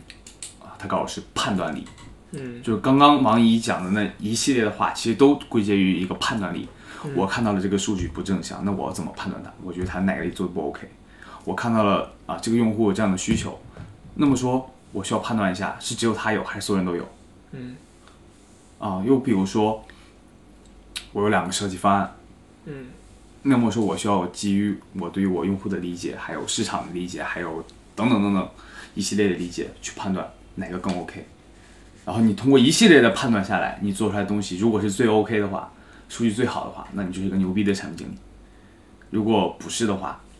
那么说你某一步的判断可能错，那么说你的判断力还不够强。你觉得可以后天培养吗？还是说这玩意儿还是只要讲究一点点天赋的呢？后天我认为对先天和后天都有吧，因为先天的话是你对于问题的理解能力吧，就是你思考思维的、思考的速度。嗯后天我觉呢得嗯就是你的专业能力，因为产品经理他能力站非常复杂。底层逻辑其实是你要有沉淀，对是的，是的，对是的，对你要非常多的沉淀。对那还得是拼所有这种对就之前的教育的那些沉淀下来。是的，是的，是的。嗯就比如说，我现在我真的不懂我的用户，嗯我的我的百度极速版用户，我真的不懂他们。嗯那么说我就没有这方面的判断力，但是我的老板、我的 mentor 他们有，因为他嗯们已经做了很久，他就是们了解。判断与决策其实是很大程度上就是基于你之前的各种经历，然后你你的吸收的情况啊什么的这种，对，嗯是的哎，就是有些人看到这个问题，他能马上说出他的就是背背后的这个底，就是底层的这个逻辑啊是什么，说出他的这个痛点，哎，嗯，是的，这里可对以简单举很多例子，比如说我之前在做内容推荐，嗯那么说你要了解推推荐系统，你可能不一定要真的写代码去把那算法实现，但你要知道它怎么工作的。嗯那么说，你通过一些简单的数据分析之后，你就可以定位到它这个问题是出现在召回层，嗯还是排序层？呃，排序层的哪一层？嗯你这样的话也可以简单归因到，那么说你才能够实现一个清晰的需求，就跟研发说，哎，你们那个某个选品的召回策略可以改一下，嗯就是这样。又比如说，啊、我有一个朋友，他是在做定价策略的产品，什么的定价是不是一定要策略的啥？比如说这个东西要卖多少钱是这意思吗？还是啥意呃，思？对，就线上的服务卖多少钱，具体的肯定不能展开说啊，啊，懂了。呃，他是做定价策略的。嗯，他在入职的时候，他的 mentor 让他学两门课，嗯，一门叫做宏观经济学，一门叫做统计学。 牛逼啊！对，所以说就是产品经理需要懂很多很多东西，你才能有一个足够的判断力去做正确的事情，嗯，真的很很难很难。你继续。我靠，那那这么说，其实看着好像时间并不够用啊。嗯就是找 就是的，主要工作时间，主要时间都在工作上，完了还要再接着学别的东西。是的我觉得是这的其实是就产品经理，就是我觉得其实挺普通的，就是一个辩证的过程，就是哎嗯理论，然后实践，然后再理论，然后再实践，就是一个辩证的过程。对对不断的验证，对，然后复复盘，然后啊、然后复盘，然后啊、这这，然后你下次再看到这个问题，你就能马上，比如说、呃对，比如说滴滴，哎，滴滴用户，我要我要这用户看到的问题，我要解决的是，哎，我打车能够快啊什么之类的，对吧？但是我们就是哎。比如说一个产品经理就是高 P 嘛，比如说他他看到的问题就是，哎，这个这个用户，这个用户他想要就是能够怎么说呢？就是我们背背后看到的就是这个用户他需要就是省时，嗯，呃，嗯对他需要省时，然后我完成这个打车的过程是可控的，就是哎，这就是相当于是用户那边是需求，然后运就是产品经理这边看到的是痛点吧，嗯，对，嗯就是是的哎从这根里源上去对，对，这里不得解决不又说到一点，然后我是在前一阵子新认识了一个某个大厂的高 P，嗯，然后我跟那个大哥也聊了一些，当时就是他让我感觉到哦，产品经理原来还可以这样，就是我发现我很多我认为非常正确的理解，在他那里其实像小孩儿。就这里举个问题，就他当时问我，呃，像王一刚才提到的问题啊，如果你和你对接的业务，不管是运营也好，还是其他的产品组也好，产生了分歧，嗯，对于某个需求产生了分歧，你会怎么做？我当时的答案跟他说，我就是那我要基于我目前业务的目标啊，我要去有足够的数据分析啊，足够的一些论据支撑去说服他们。嗯，他说你完全错了。然后他的答案是什么呢？你需要先先去了解对方的目标，嗯，然后再去基于你组的目标提出一个共赢的方案，这样呢才是一个长期的、健康的、可复用的逻辑。嗯，我当时我就耳目一新，哦，原来我以前自己闭门造车，我嘎嘎我去寻找我这边的论据去说服他们，没有说服成，是这个原因，因为我没有替他们考虑。不然就直接跟他说，哎，这事儿能赚钱，然后大家但是确实能赚钱，是赚我的钱，他们组不会不会有其他好竞那争就动力。这事儿咱都所以他不会做。能赚钱，哎。对啊，他就是要要我达成目标，但我以前从对呀、来对没有呀、想过。不都是利益利利益趋趋趋向的嘛？这是是的，对是的，真的就是你，当你做的越多的时候，你就会有越新的见解。我做产品经理，呃，今天是十二号，还有六天，嗯，我就做产品经理满一年了。哇，鼓励一好下，哎浪漫呐，好浪漫！对，真的这一年我可能每个月都会有新的认 知。你以为产品经理这个职位，你一年不到换五家公 司，你好好反思一下。对不起，对不起， 真的就是目前来说，对我的正向反馈还是非常多的，并且我非常喜欢做产品经理这个工作。那比如说，你看，像我们程序员的快乐，就是写一段极其复杂，或者说，哎，一段可能自己不一定能看得懂代码，啪叽一下，哎，通了，看到效果他了。为什么能跑？对他为什么就就就感觉很感觉很开心，哇就塞嗯就我们的快乐来自于这里嘛。那比如说 PM 的快乐是什么呢？王一呃先说，呃，如果说 B 端 B 端的话啊，那就那可能就是哎，我设计的这个 B 端产品哎验收合格，然后正常使用，哎客户满意，老板满意，哎就哎这个平台不错。然后如果是 C 端的话，我觉得是产品正成功上线，然后哎数据喜人，嗯，就是哎这个数据还不错，对，可能就是这样吧。我觉得这个过程就是，对我我不算是那么就是，我有的时候就是会比较结果论，就是我做这个事情，我我只想要结果，过程怎么样，哎，我不管了。但是我在就是产品经理这个过程中，我会更去体验它这个过程，对我就会我会觉得哎。这个过这整一个过程，然后我最后做完的时候，我在复盘的时候，我感觉哎愉悦，身心愉悦，嗯我怎么这么棒呢？哎，想到这么一个招儿， 嗯嗯嗯对，就而且这个事情，哎，真的是我做成的耶。然后之后，哎，打开 app，哎，就在体验一下我的功能，哎，不错。好几千万人一起体对，验，为我自己提供一点 PVUV，对对对，真的很爽。 对，就就这样一个吧，对，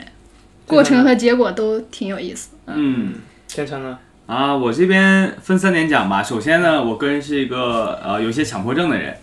所以说有一些产品我看它不顺眼的地方，或者说我在工作中的一些数据看板啊这些东西，我看着很乱、很不爽的地方，我作为一名产品经理，哎，我有资格、我有能力去改它，这点对我来说非常爽啊。比如说我在曾经我加入美团之前，我看首页推荐有一个功能真的很不顺眼，然后我入职以后我确确实实给它改好看了，对，也更好用了。所以这个一点，哇，当时成就感爆满。这个东西，我看你不顺眼，哎，我把你改了。这个人像真是的很呃拿到爽了就是开了那个上帝的手指一样。 啊，没有那那么高深吧，但是真的很爽的感觉。然后另一方面呢，就是呃，可能一些比较虚头巴脑的东西，就是首先实现产品的价值，嗯就是当你作为一个产品经理的时候，你能够让这个东西做得更好，并且吸引到更多用户，产生更多的商业化价值的时候，你是有非常大的正向反馈的。像你们花了很多的精力，程序员花了很多精力去写代码，然后代码跑起来了，这个东西它的性能提升了，或者说变得呃更高效了，然后或者说，比如说一对史山代码，它变得哎跑通了，嗯，对于你们来说是爽的。那我们也是，我们的业务逻辑跑通了，我们也爽啊。我、我们之前提提过一个想法，要说，哎，如果这么做，它的数据会不会高？做完以后，哎，高了，真的很爽。嗯，对，就是起到了一个，而且那么几千万、几百万甚至上亿的用户，他们都会受到你的所做的这个事情的影响。那就是说，你的一些小小影响都会影响到很多很多很多。哎，好的产品可以改变世界。哎，是的，是的，虽然咱们还没有那么厉害，但是确实真的这个事情，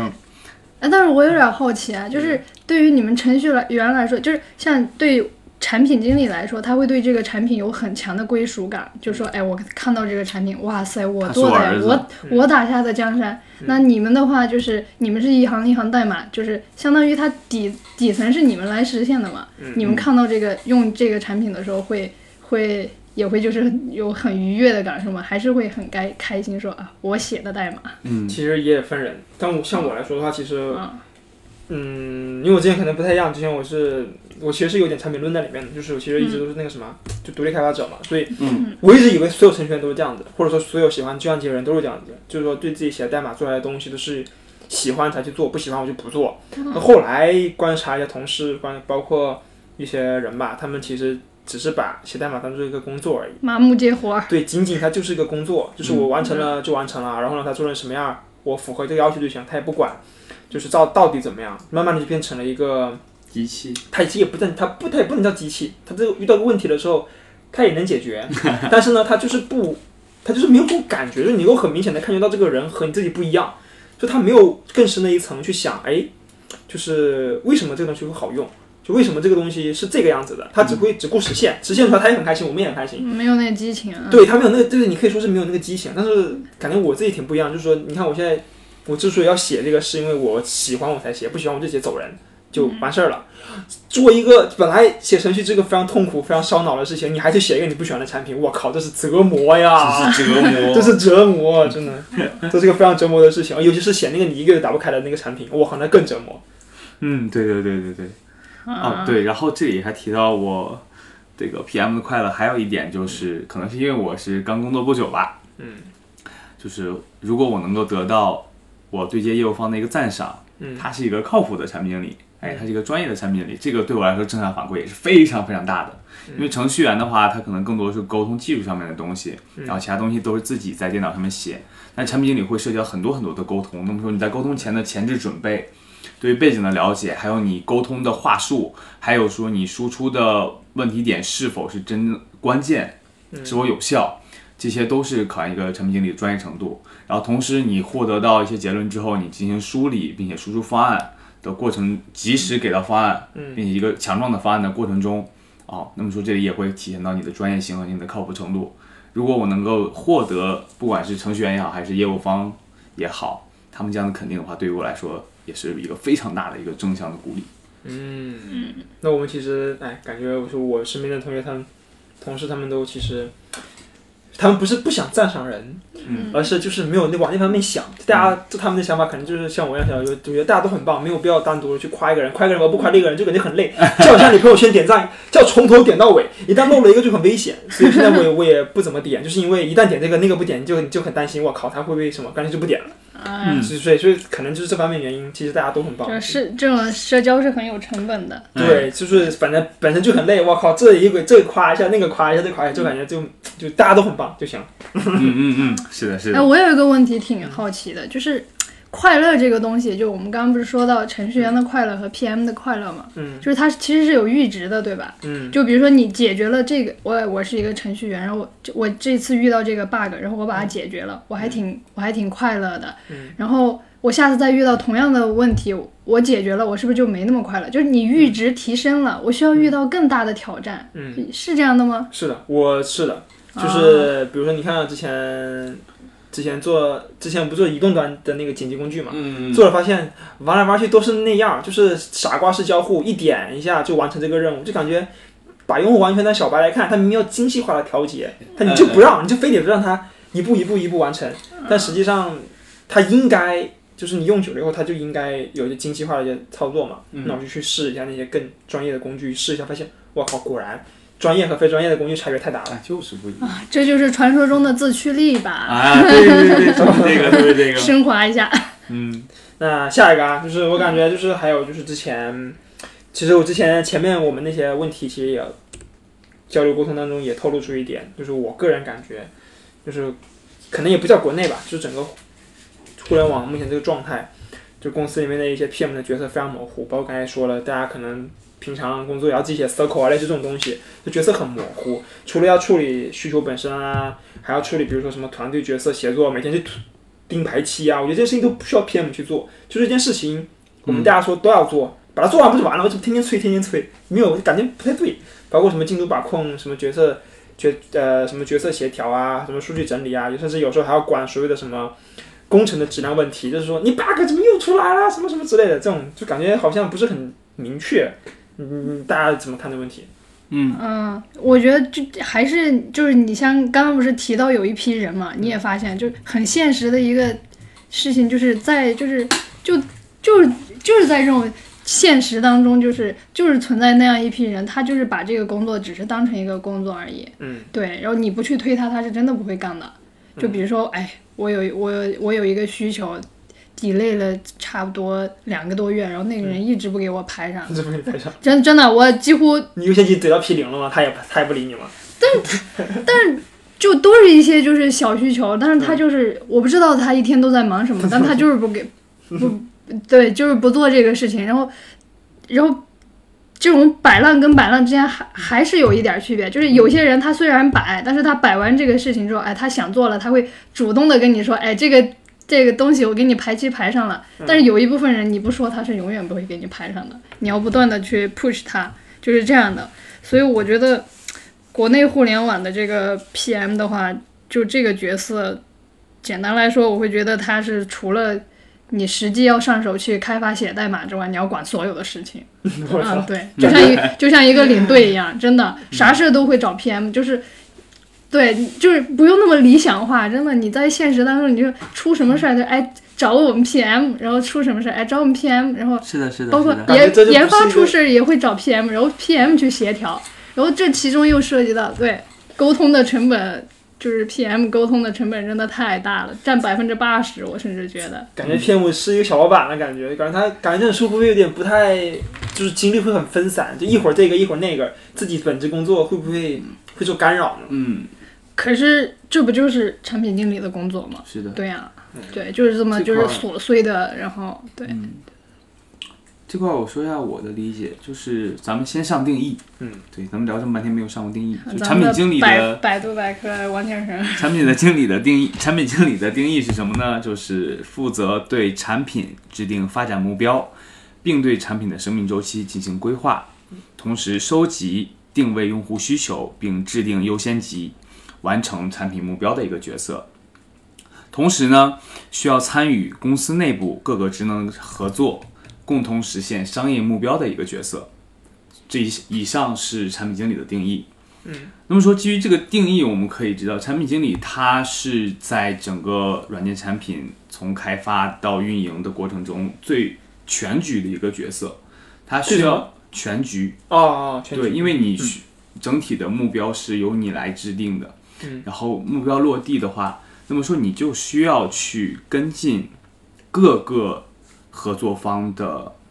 进度，嗯去了解他们的需求，了解他们的卡点，你才能够去灵活的调整你的目标。嗯比如说，有一个需求，我们这个组需要依赖到其他的中台能力，嗯并且以后会长期的依赖到他们的中台能力。那么说，我可能会更倾向于跟他们讨论一个专门为我们组定制的比较长期可复用的方案，嗯而不是说仅仅是临时的调用他们的接口把这个东西接入进来。嗯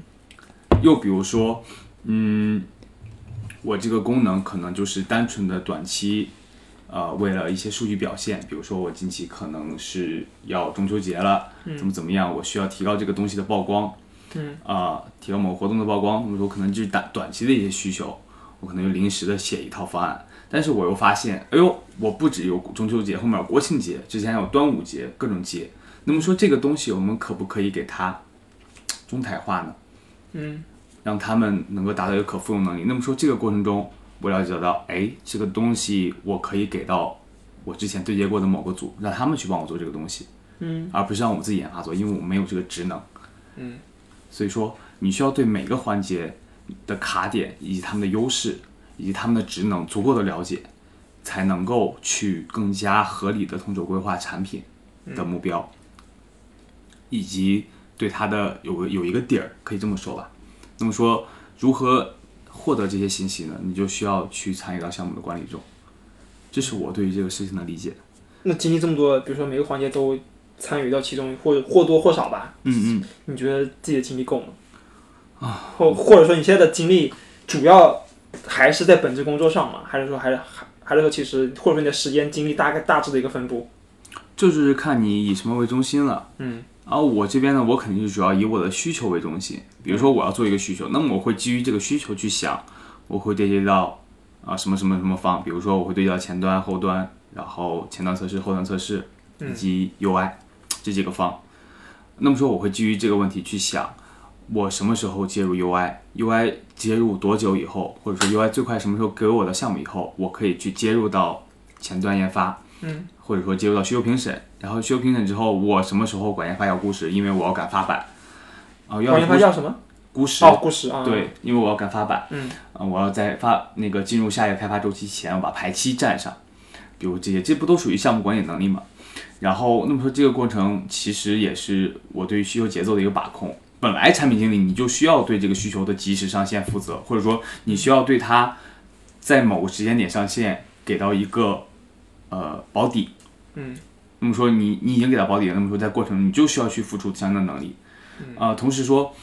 其实在这个过程中也是一个需求讨论过程，因为你只有你这样的标准的参与了很多很多的需求的一个项目管理流程之后，你才知道你应该在什么时间段做什么事儿。比如说，我明天就要跟呃 UI 去对接了，我今天应该更专注于整个产品前端方案的确认，而不是说我去找研发，我对你这个接口方案 O 不 OK？我今天对这个干嘛？我明天又不跟你对。是不是？所以说也是你对于我自己工作节奏的一个稳定性的把控。嗯所以说我理解这个反而会在某些程度上增加我的效率，而不是说会影响我的精力。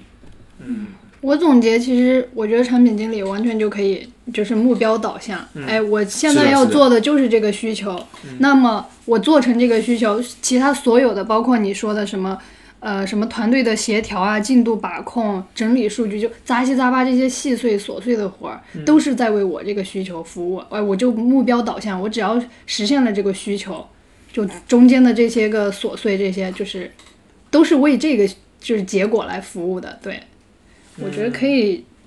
可以这样理的话，然后对你做完这个需求之后，你把这整一个事情进行一个大的复盘，你就会发现啊，对，其实还是蛮清晰的整个过程。就中间就是你像打杂的一样，啥啥啥都干一点儿，是吧？对就对听听着，对，那就直接目标导向，哎，我就是要干成这个事儿，那我所有的干的，不管是大活儿还是小活儿，琐琐碎的，包括跟人谁谁谁沟通啊什么的，这些嗯，都是都是在为我的这个需求而服务而已。感觉还是好累啊，就 感觉一个需求跟下来，你们会请一个假休息一下吗？还是说， 我从来没有休息过。 但是这就是产品经理的日常，几乎可以说，对也对，这沟通成本真的，我觉得至少在对个啊，来百来回分回之来八来十。回倒，来回倒，对，所以说这可个能我这认为产品经理对的就是沟通总结能力也非常重要，就是你在一次沟通中尽可能多的解决问题，想你就需要在沟通前想到所有的问题。你把所有的资源都是糅合到在一起，然后投入到你这个需求，让他们给你把这个需求搞好，对，是的，整合一下资源什么的。那就在这里延伸一下，就是大家觉得一个合格的 PM 应该具备哪些特点，或者说，嗯、怎么说呢？你理想中的 PM 应该是怎么样？我理想中的 PM 当然得是乔布斯了， 哎呀， 必须得是乔布斯， 啊，对，这是我理想中的 PM 哎，那你就是觉得乔布斯哪一点比较最吸引你呢？啊，他全能型哎，关键销售才能还贼好，你说气不气人？哎，是是吧？就他除了他除了不写代码之外，你看，就销售，其实我们我会觉得就是销售其实挺就挺挺重要的，对，甚至就是你有这个产品之后，但哎你怎么把它卖出去，然后卖到这么好，哎，这就是咱们乔布斯，对，嗯然后但当然他产品确实是好，因为他确实是就包括我觉得就是像产品经理，确实是你要有这种共情的能力。决就是决策的能力和创新的能力，他都有，就是，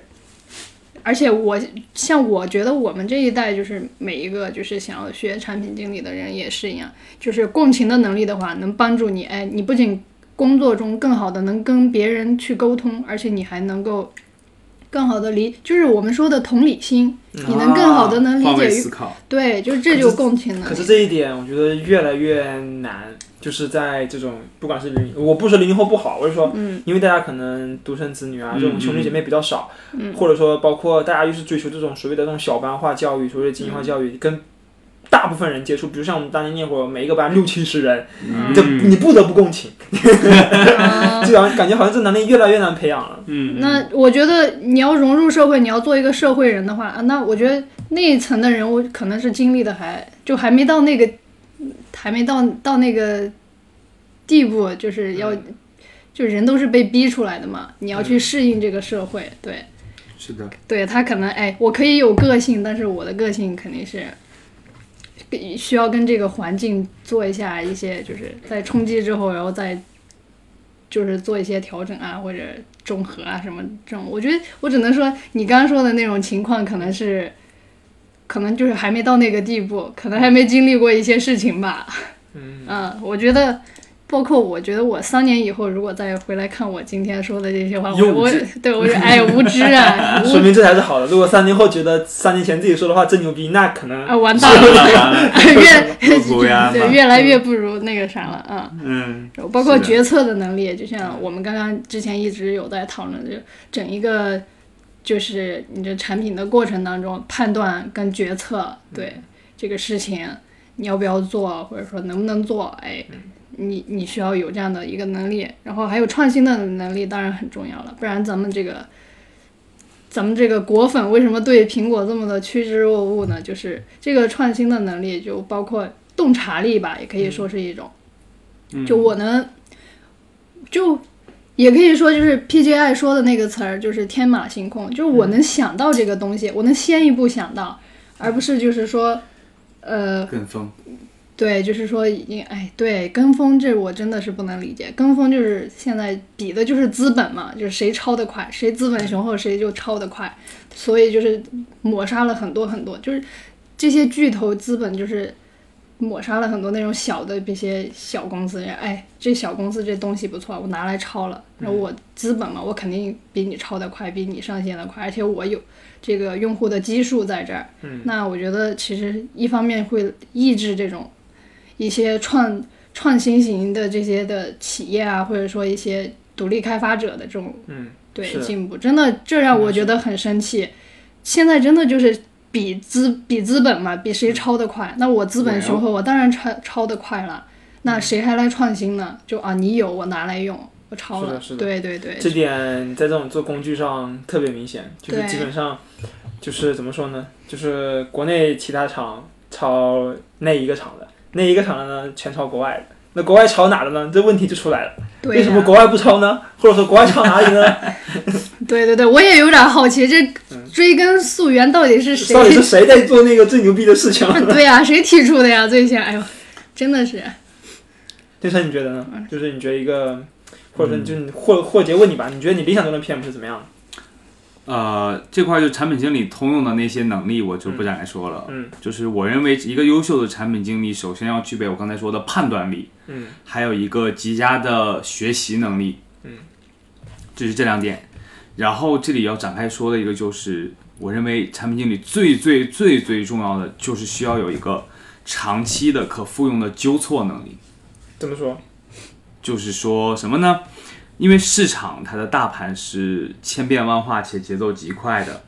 嗯，但是产品经理本人能够被动接触到的信息是极为有限的，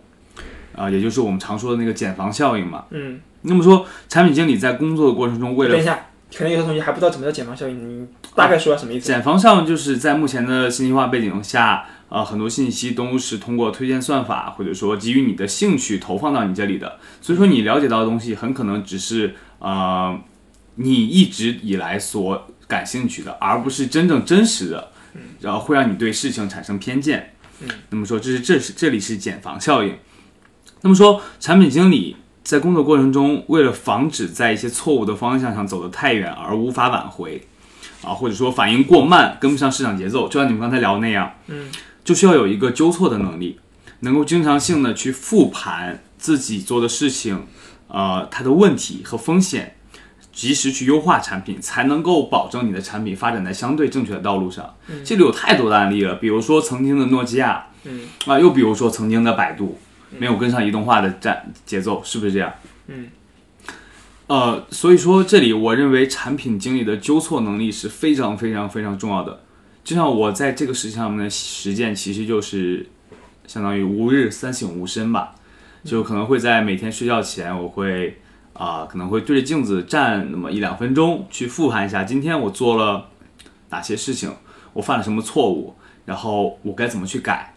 这里吾日三省吾身，这里要极大的提醒一下啊、各位听众同学们，还有我们自己，就是说你在反省的过程中，不是去反省我这件事情做的对在哪儿，嗯我去反复去验证我做的事情是对的，我我认为你这样是不对的，而是应该去反复的像一个批判者去想，你这样做会有什么风险，有什么问题，如何去改，这样才是一个相对于健康的、有反馈的一个过程。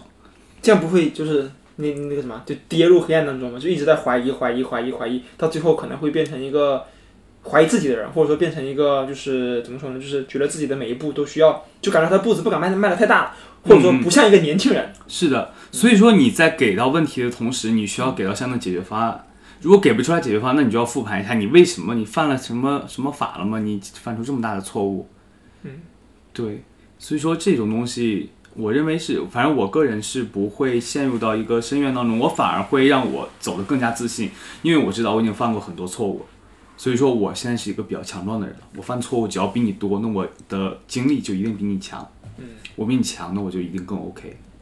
嗯我觉得这是我对这个问题的可以综合一下，其嗯实，哎，你可以就是想一下，哎，我这个事情可不可以更好了？就如果这就是我目前的眼界，我的目前的学识，我目前的判断来讲，呃，这个事情已经就是是我能做到的最好的了，不能更好了，那我就我就会平和的接受它，对是的，是的，对，嗯盲目自大不可取。对，但是就是对辩证的看待自己，是的辩证地是的看待是的它就是对跳跳出来看这个事情，嗯。这点我们我跟王一已经对齐了。 啊，刚刚刚对齐了是吗？啊是的，是 的，那我们说回来，大家自己啊，聊点自己身上的事情，开心开心。嗯哼，比如说，大家之前有没有尝试过去设计一款自己的一个产品？这产品可能是实体的，可能是 App，或者说一些别的东西吧。嗯，不管什么产品，可能是个杯子啊之类的，就或大家分享分享，就是大概曾经设计过的那款产品是什么？有呀，不然咱们这个产品经理这个萌芽是怎么来的呢？ 嗯，你当时做的是啥？对，是我高中的时候是一个想法、啊嗯就是其实那是最最一开始最一开始吧，因为是第一次有一种自己想要去做一款产品的这样的想法，所以我觉得第一次肯定是最会被记住，然后最珍贵的。那我就拿这一次来说，就虽然可能最后可能不会实现，以后我不知道会不会实现、啊。我这个是关于就是。就是那个年纪嘛，就是看到喜欢的东西就会想要跟爸妈就是要，但是那个东西呢，你就你会用一种委婉的方式，就是说，哎，爸妈， 我我我今年生日要这个吧，但其实离你生日还有十几个月呢。 你啊我知道了，是你要做对的东西是不是叫花呗？不是 是什么让爸妈开呃开花呗，还是亲情付吧？嗯，然后就是我当，然后我就会提前想要跟爸妈要礼物，啊，嗯是这样的一个契机。然后我我当时脑子里就有一句话，还有一句话就是 “present is present”，就是现在就是礼物。就高中嘛，背单词的年纪，啊那我可能就是背到这个单词了。然后刚好又有这样的想法、啊我当时就在想啊，是不是那些购物软件啊，就是可以自己设定我收货的时间。嗯，就是或者说我自己搞一个 app，我啊当时是这样想的，我哎，我甚至自自己能搞一个 app，然后里边是一些自营的商品，然后你可以选定你要收货的日期，嗯，哎，我甚至还能给你提供一些什么留言啊、贺卡啊这种服务， 嗯啊，就是很，就是当时就是就有这样的想法，我我就我就在想，哎，这样的话，我八十岁也能收到我爸妈给我送的生日礼物，哎，真开心。哇，好浪漫。有一点点，有一点点像那个什么定时邮件和那时光胶囊，哎，是吧对对对，有一就点点像，可能不太正确。对，咱们还是有一点浪漫主义的还血加入液了在电的，商的 逻辑在里面。对对对 对，就是呃，理想与这个现实，就是哎，你要给我东西，嗯，是的。然后算算是年轻的时候就比较幼稚、理想化的想法嘛，我觉得这就蛮有意思的。Present is present，我连 slogan 都想好了， 朋友们，朋那友们，要把它做出来吗？好想啊，真的，但是忘事哎，不是没具备，你直接去淘，对你直接直接去淘宝就行。你直接淘宝说，我给你们加一个这个，嗯、然后同模送，然后那个啊 有礼物，你就你就加个加一个叫礼物选项就可以了，就很就就牛牛牛逼。啊，确实，只需要一非个 feature 即即可实现你的目标。啊，我这边的话，因为我本来计算机出身嘛，然后所以说我喜所有很多想法我都想要自己去实践去写出来，所以说这里就没有展开特别多想法，因为我的技术还不成熟。嗯，我哦，我因为这个东西等到我技术成熟的时候，我才会去想我到底要做出来一个什么东西来，然后让它变得好玩儿，变得有价值。所以说这里我其实目前是没有什么想法的。嗯，嗯，对，明白。更多是专注于自己的工作了。那我就说说我的，现好在啊就是应该是一八年的时候就做过，但但是没有把它上线。 宠物的那个吗？不不不，那那那个是我被拉坑里了，那个有那那个有机会再说。好的，然后那个应该现在之前已经开源了，就一八年那会儿应该叫什么 Pfollow 那个 app，然后那 app 当时是和我女朋友去一趟青海的那个途中萌生的，就当时当时是大家都说茶卡盐湖哇天空之境对不对？嗯。可是我去我操那天多云，我就特别想把这个所有的身边的这个多云就算了，它还大风。是那种特大风，还特冷，还多云，就呼呼那种西北大风，你知道吧？嗯，就就就我特别想把那个状态记录下来，但是呢，我只拍了照片，哎，我只拍了视频，其他都没了。我就想说，如果有个 app，我做，如果说我能够做一个 app，就能够把当时这个风速，然后味道，嗯、我所处的环境、声音、视频、画面什么的全都记录下来，我只需要摁一个按键，自动收集所有的这些感官信息。然后呢，我回去的时候，我看这些照片，我只要点这个照片，就能够立马还原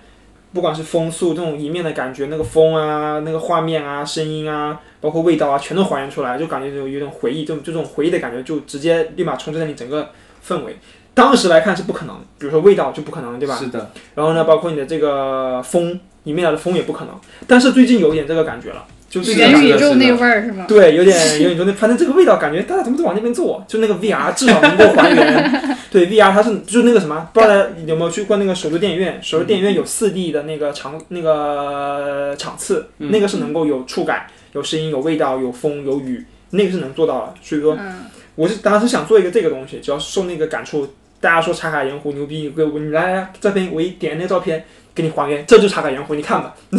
就发现什么都没有，什么天空之哎，镜有意之思，类的对对对嗯这有意思。当时是当当时是做了一版，做了一版只能除了除了味觉吧，对味觉没有，风速没有，现在都有了，包括记录你的风向啊，你不过那个只是记录，并没有把它还原出来，还原还是很困难的。对是的，而且它这个产品妙就妙在，我只要点一下就可以全部记对录下来。就是点一下。对对，当时做了一半，哎，现在不知道还有没有。对，像游乐，场那些都是后期合成的。对，那个就比较假，那个什么的，那个风洞，我不知道你有没有玩过，就是体验台风，哇，进去还给你每个人若无其事的，啊，大家买要买雨衣啊，不然啊你对，的那个，给你喷水，对，给你，哇，哎进去以后就是一个大风场，哦，什么玩意儿？然后收你一百二十块钱。我最我对最烦给我给我喷水那个环节，对是的，是我的。明明知道他是假的，我还要陪他陪他演。你就再来回大家最近的一个近况呗，就最近在做什么？比如说跟大家分享分享你的生活、工作、学习，大家应该还在上学嘛？最近开嗯学了，有没有什么好玩的兴趣爱好？我是上个月已经从百度辞职了嘛，然原后因是啥？就是，哎呦，给我问住 了，就想歇歇哎了。呀，对，休息了这么两个累的星吗？嗯休息了两个星期，对，然后就回学校了。主要可能也是，哎，还是先回学校。我想停下来一段时间，嗯，真就是我不知道是没有啥原因，就是想停下来。我大四了嘛，你在百度待了多久？待了三个月三个月啊，啊，对，不多那不就少暑三个期月，吧，差不多是吧？嗯，对对是。的，然后就花了，然后回学校了嘛，花了半个月做了一下复盘，嗯然后也算是为秋招在准备。已经已经在准备了吗？嗯，嗯，对，就是怎么说呢？就是虽然我知道我在秋招当中，我肯定是被记齐的那一部分嘛，但是被被什么季琦啥意思？就是就是肯定是死了的那一部分，啊对，就是不能活着走出来的那一部分。然后，嗯但是我觉得不管死活的话，还是要去真实的感受一下这种大残酷的大场面。我是这么想的，就感受一下嘛，嗯啊，然后。其他就是在学校学习嘛，然后可以希望就是学更多的东西，然后学自己想学的东西。别的不说，就是至少要提高一下自己的竞争力吧。因为你看现在互联网这种环境，哎， Well 秋招这种情况，对吧？你不你不再再学点东西，我感觉就很难那个啥。然后目前的话就是，哎，先好好顺利毕业呗。对，毕业有什么难的啊？嗯王一还要愁毕业？哎真呦是哎，怎么说？哎，每一步路都好好好好的走吧。如然果后否则，对，兴趣兴趣的话，最近打网球算吗？就但我觉是得学校还能有网球场，有，啊有啊，哎，这你就不新知道校了。区吗？还是不是那个竟然排球吵场可以改成那个排球场也改它成是那网球种场啊了？就是就是综合的，就是你对你就是高的那个网呢，它嗯就是一个排球场，然后把它降下长来。啊的低的那个网就是大的那个场是网球场。我去，对对对，是这样的。你甚至哎，但是好多人都在里边打羽毛球，就好几次没打上，就是因为所有的。就是整一个场子全是打羽毛球的，然后因为打网球场地要比较大嘛，啊啊找不到场地了就， 厉害了，是的，是的，然后其他就没啥。我这个人就是跟往常一样，就是找有意思的书看。我这个人算是比较无聊的一个人，所以，但是我喜欢有趣，所以我就会就是书里有趣的比较多，我就是找喜欢的书看。啊，我真是一个比较 boring 的人，哎，真的是、所以那你你分享一本吧，给大家分享一本你最近在看的书，正在看的书。哎，我最近或者说印象最深一本书也行。看完的书好多呀，呃，我想想啊，昨天晚上睡前读的是什 么？昨天晚上睡前读的是《关灯就睡觉》 啊因为最近咱们就是说有一点小小的这个失眠问题在困扰着我 啊。啊，对，读的然后呢，是关灯了还不睡觉，在看书，在看嗯关灯就睡觉，这不卡 bug 吗？对看 bug。对，我在看《关灯就睡觉》这这本书也分享给大家，就是就是想要关灯就睡觉的人就可以看这本书《关灯就睡觉》，然后再读诗，我很喜欢读诗。读诗，嗯，嗯对读，谁的诗？呃，先说就我印象会比较深的，比如说呃，余秀华就是个人风格很明显，就我国外国内都会读。国外的话，他们就是叙事性不那么强。嗯，对，国内的国内的诗的话，就是大部分就是哎，余秀华的话，他会就是就是虽然是个人抒情，但是我读着我就很爽，嗯我没有那么多的家呀、国呀什么的。个人抒情对于我来说已经够了，所以我是的会读他的书，然后你包会括自己朗诵一遍吗？就是读着读着就那种感情就来了，就啊，哦，不会，这太夸张了，这这好抓马呀！是不是电视剧看多了？没有没有，就是哦全是一个自己，就是自己就是自己在消化的一个过程。然后嗯最近哎呦，发现一个特别喜欢的作家，就是他的诗我也超级喜欢，很有意思。很适合理科生，而且它里边会提到好多什么宇宙啊那样的诗，好浪漫呐、嗯叫叫做啥毛子。毛子哪个毛？一就毛是钱的毛。哎，对，就是那个俄罗斯人的那个毛子，啊， 对骂对人的对，你还啊， 没 有，没那意思啊，对，就是可以推荐给大家。呃，对，就就先说这两记个笔吧，记，就记是笔算记是啊！对，那天长呢？嗯最近没在事最近在玩什么好玩的？啊，生活上我最近因为秋招原因，所以说没有特别大把时间去做干一些自己喜欢的事情，所以说我更多是在约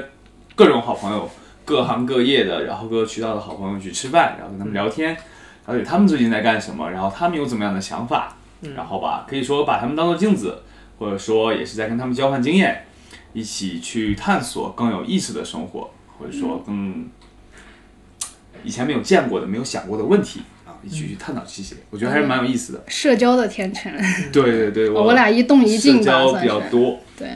然后他是从人身上学习，我好像是从一些理论上来学但是习。你的理论都是从书中来的，书对也是人写的，就我们学习的方法可能不同，我俩就是算是两种范本。对嗯对对对，他是从真的人就实践社会，就是去社会中学习。对对对。你兴趣爱好呢？你平你平常都玩些啥？呃，兴趣爱好平时玩的不多，因为我大部分时间都花在工作、学习还有 social 上了。然后平时玩的话，主要是刷抖音， 对，然后兴趣爱好好呀，这个爱好真好呀。 啊，对，亚逼，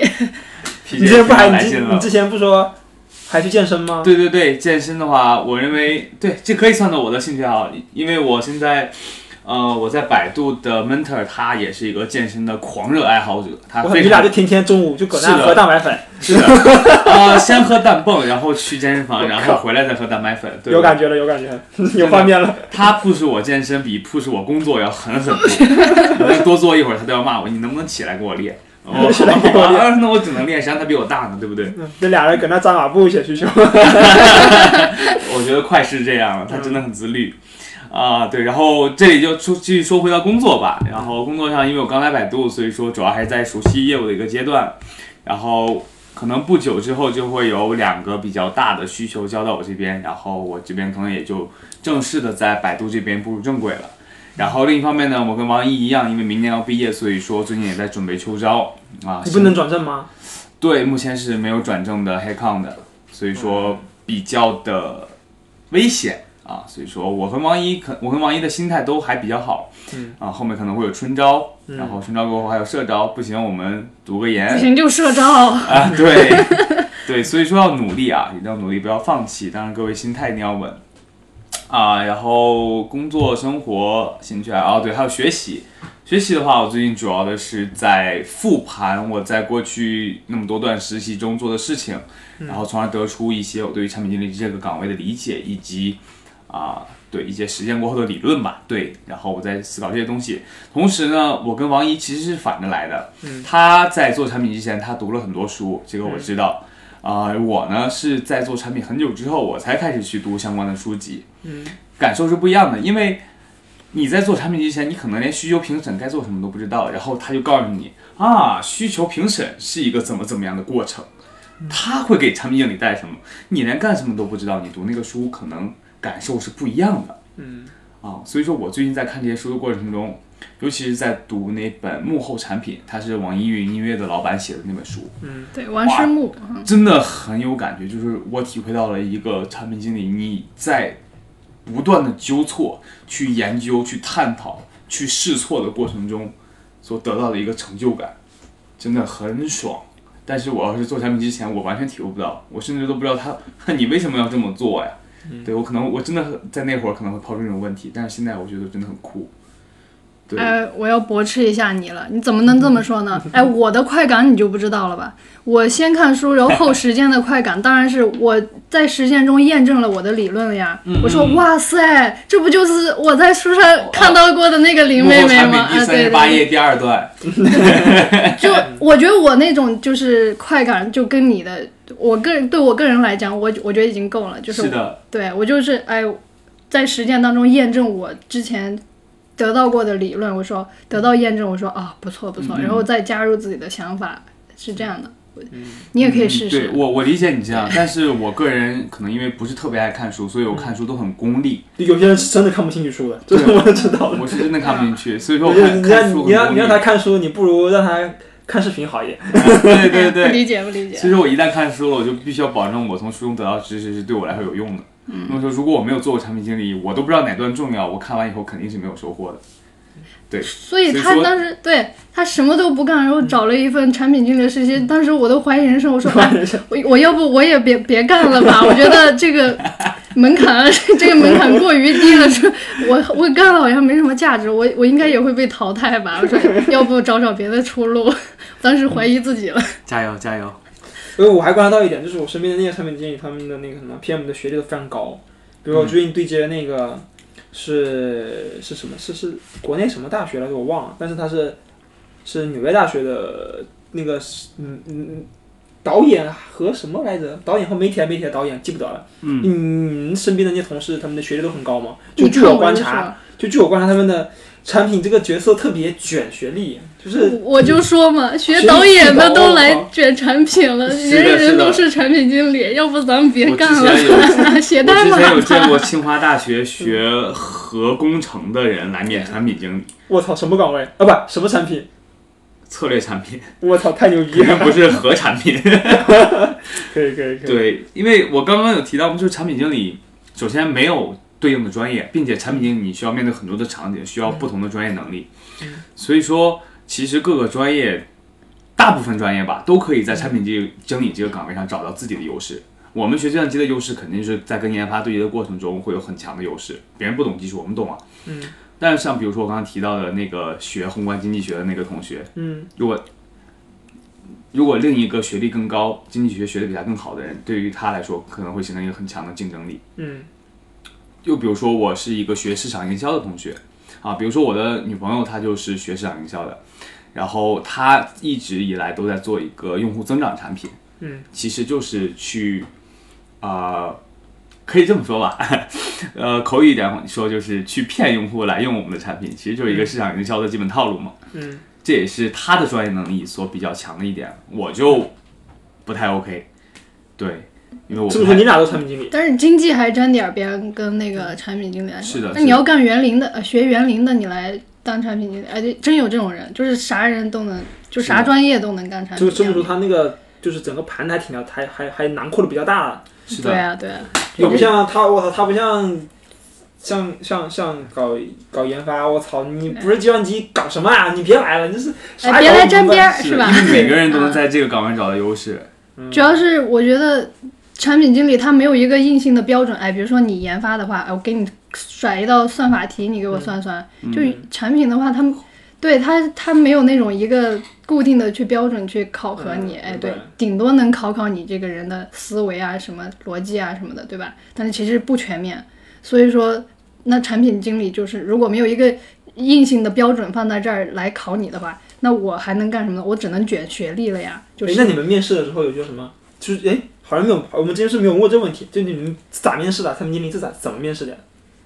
嗯，面试的，会让你们设计一款嗯 app 吗？我我最近正好， 我最近正好嗯接了很多很多的面试，然后他们主要是几个方向吧。嗯首先深挖深挖履历，这个过程其实就是希对方希望在你过往的履历过程中看到体现出你产品经理啊、呃能力的一个一些点，嗯或者说。啊、他们想看一下你的光履历和他们目前在做的事情是不是匹配的，因嗯为产品经理他的方向实在太多了，需要的能力也太复杂了，对吧？嗯然后另一方面呢，会可能会给你一些场景化的问题，嗯比如说我曾经被问过，就是滴滴打车在目前偶尔可能会碰到就是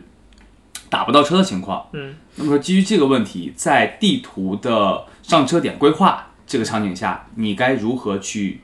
对这个东西做优化？这是我之前被面试过的一道真题，哎，打不到车跟上车点规划有什么关系吗？没车就是没车呀！他就这么问的，你去想啊。 我操，好吧，可能是哎，我为了套你们的想法，是主要是拿我我们没理用解的。这。举个例子，城市里面就一百辆车，它现在就没有空余的车，你规划的上车点再好，它不一样没车吗？所以他们不知 道，所以他们把出在面试题当中，让别人去想呀，就是免费给你想方案，这这多里好！就不得不要提出一个东西哎了，就是他问你这些问题的时候，嗯他其实并不是让你说出来真正正确的答案，嗯，他是需要你体现你拆解问题、理解问题，并且提出解决方案的一个思维的过程。就说我拿到这个问题，啊，你像你刚才你说，哎，这怎么能行呢？嗯，这个问题它不成立啊。对但是我拿这个问题，我可能会先想啊，当时什么背景，为什么会没有车？没有车原因都有哪些？我会列一二三四，嗯没有车原因是这些。嗯那么基于这些原因呢，可能一二三哎确实不好解决，它确比如说就是没有车这种情况。哎，但四哎我们可以基于这个问题把这个东西优化一下，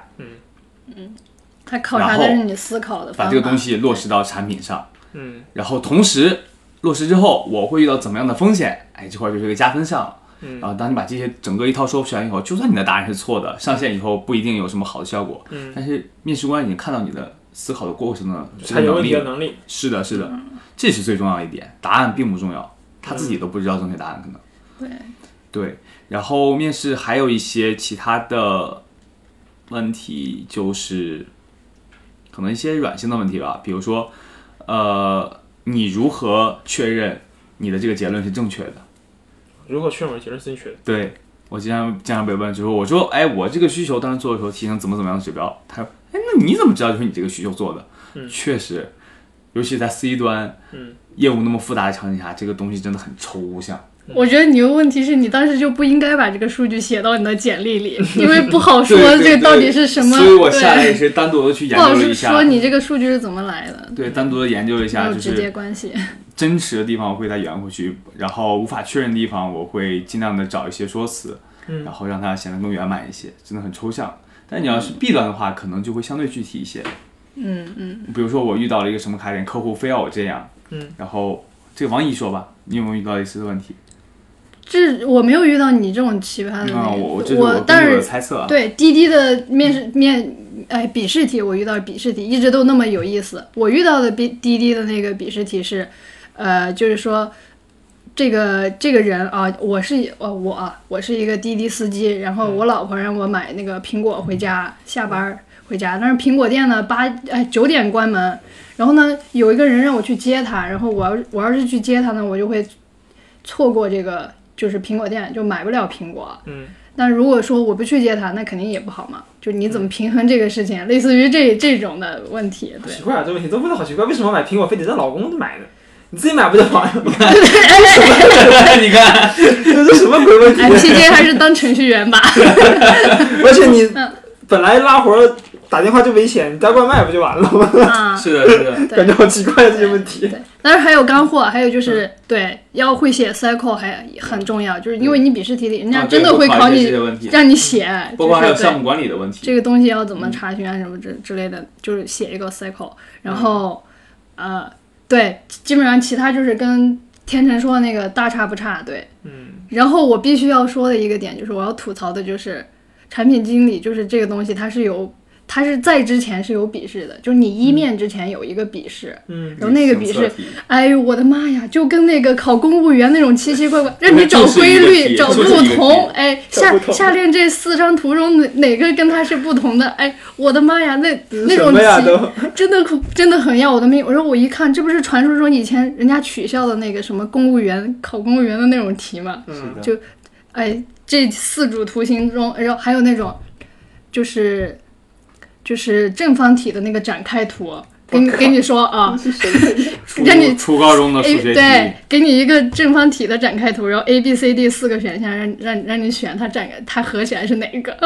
我真的要崩溃了。 这都是什么呀？就是感觉好像怪怪的呢。真的，我我必须吐槽这个笔试题，我真的要崩溃了。嗯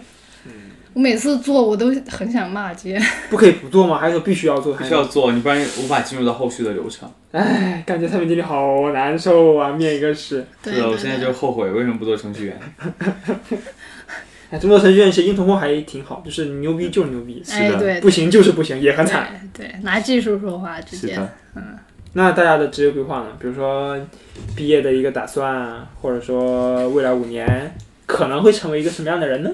嗯哎，我毕业之后的话，可能就还还是先继续这个产品之旅吧，先苟着，嗯，因为暂时好像对想试试别的，但是就想试是别的是有想法了是吗？大概是哪些呢？哎，如果我识别的话，包括我之前有提到过，嗯我喜欢人机交互，我喜欢 UX，就是用户体验啊这一类的。嗯对，那我可能会哎，更倾向于对设计啊，或者说用户体验这方面吧，这种的。嗯，对，但是说实话，就是我其实没有什么五年计划之类的，嗯就是我最多最多最多只有一年计划，不嗯能再多了。就是我算是那种就是及时享乐主义，因为我比较，就我更更就是。就是我是比较就是重视就是活在当下的这样的一个人，然后我，但是我就是说说起来可能感觉自己有点躺哈，就是我真的没有什么五年计划，我最多最多一年，嗯不能再多了。嗯但是在这个过程当中，我是我一般会让自己是就是在移动着的，因为就是不管是走错的路还是对的路，走得快还是走得慢，我只要是走走着就行了。我希望我自己是移动着的，然后我也有在这么做，因为你在，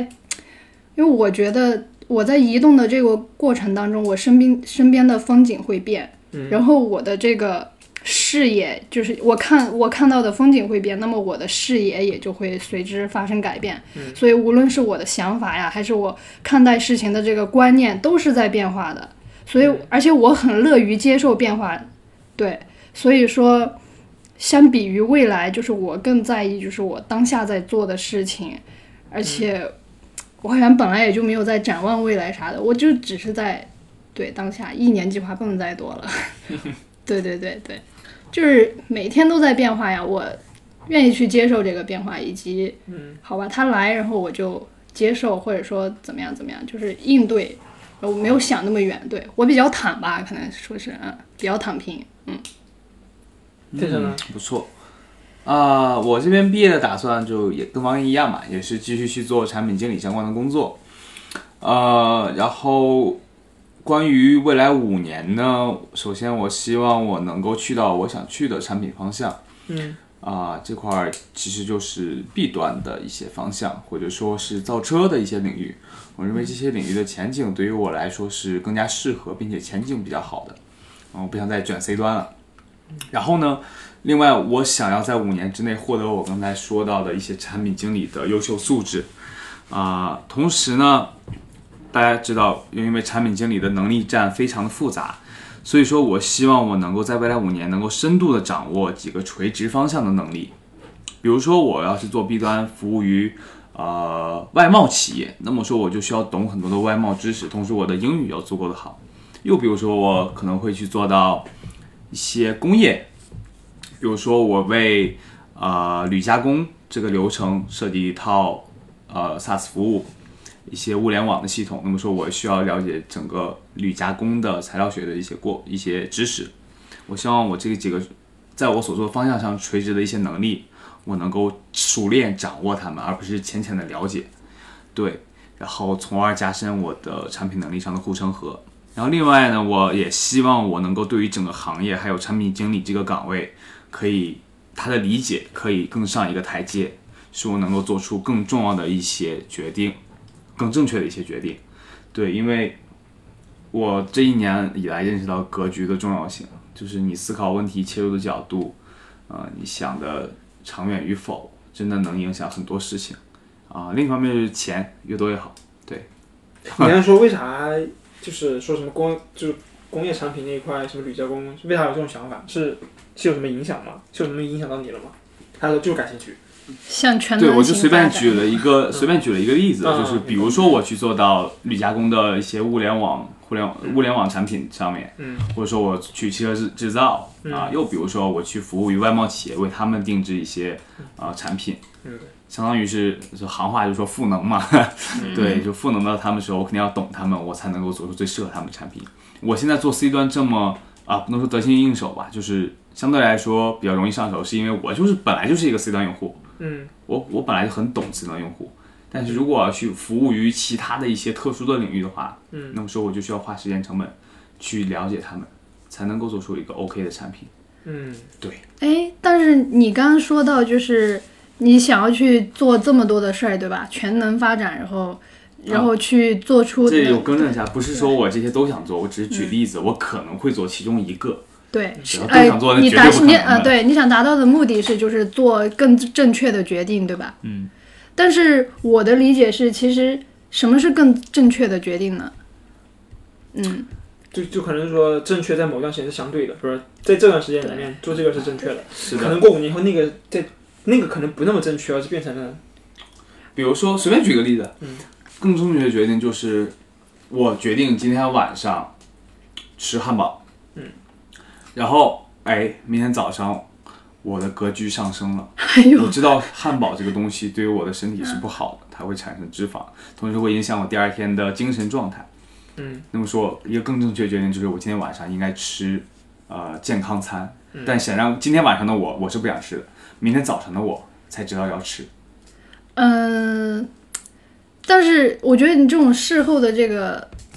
就是你你至少是快乐过的，对吧？你那一刻你就就不所以管我以明后天是晚要上世都界不会再毁吃汉堡对了。啊，不管明天是不是要世界毁灭， 你今天晚上就想吃薯条和汉堡，那你肯定还是会吃。就放到就你刚刚说的更正确的决定，如果放到就是我们这个就工作中中来讲，现实一点就是利益层面嘛，对吧？就是我的其实我个人的理解就是，只要这个利益交换发生，它就一定是不平等的，因为对于你来说，你肯你你肯定是。就是对于你来说，你肯定是觉得对于我的利益很大，我说我做这件事，那对于对方来说，他也他也是这么想的，所以我觉得只要交易发生，就是交易是一定一定不平等的，世界上没有平等的交易，你们觉得呢？是的，我觉得这这这这这个是对的，就是你不可能，既然是一门生意，是一门 business，肯定是有一个所谓的交换的过程，必须对符合双方的一个，就必须就就就必须相对平等才行，不可能说一方一直在付出，一方一一直在汲取，这肯定对，是所以我理解其实根本就没有什么正确、更正确的决定。说实话，只是在当下的那个情景里边儿，对，哎，你满足了一部分人，而你也获得了一些东西，哎，我们可能双赢了。对，只是或者说当下这个情景，我只能这么做。嗯，对，是的，是。那其实就是不断纠错的过程嘛。是，确实。那我们聊了这么多，让最后一个问题吧，让王一和天成都给大家留一句话吧，给听众啊，或者是学弟学妹们听到这些电台的同学们，留一句大家想跟他们说的话，什么都可以，可能是生活上、工作上，或者是什么样的都可以，一段话也行，不一定非得一句话。好，那我一句话吧，一句话总结，因为我我还是延续我这种比较躺平的这种心态哈，我跟大家说就是想说，嗯，尽力而为，即使明天就是世界要毁灭了，那我今天还是要种下一棵小苹果树。嗯，对，就这样。嗯啊、我给听众们的一句话应该就是：记得回头看，你所走的每一步对于你来说都是有意义的，啊，没有任何绝对错误的事情，就算它是错误的，它一定有它的价值。这点确实是，这点也之前跟很多同学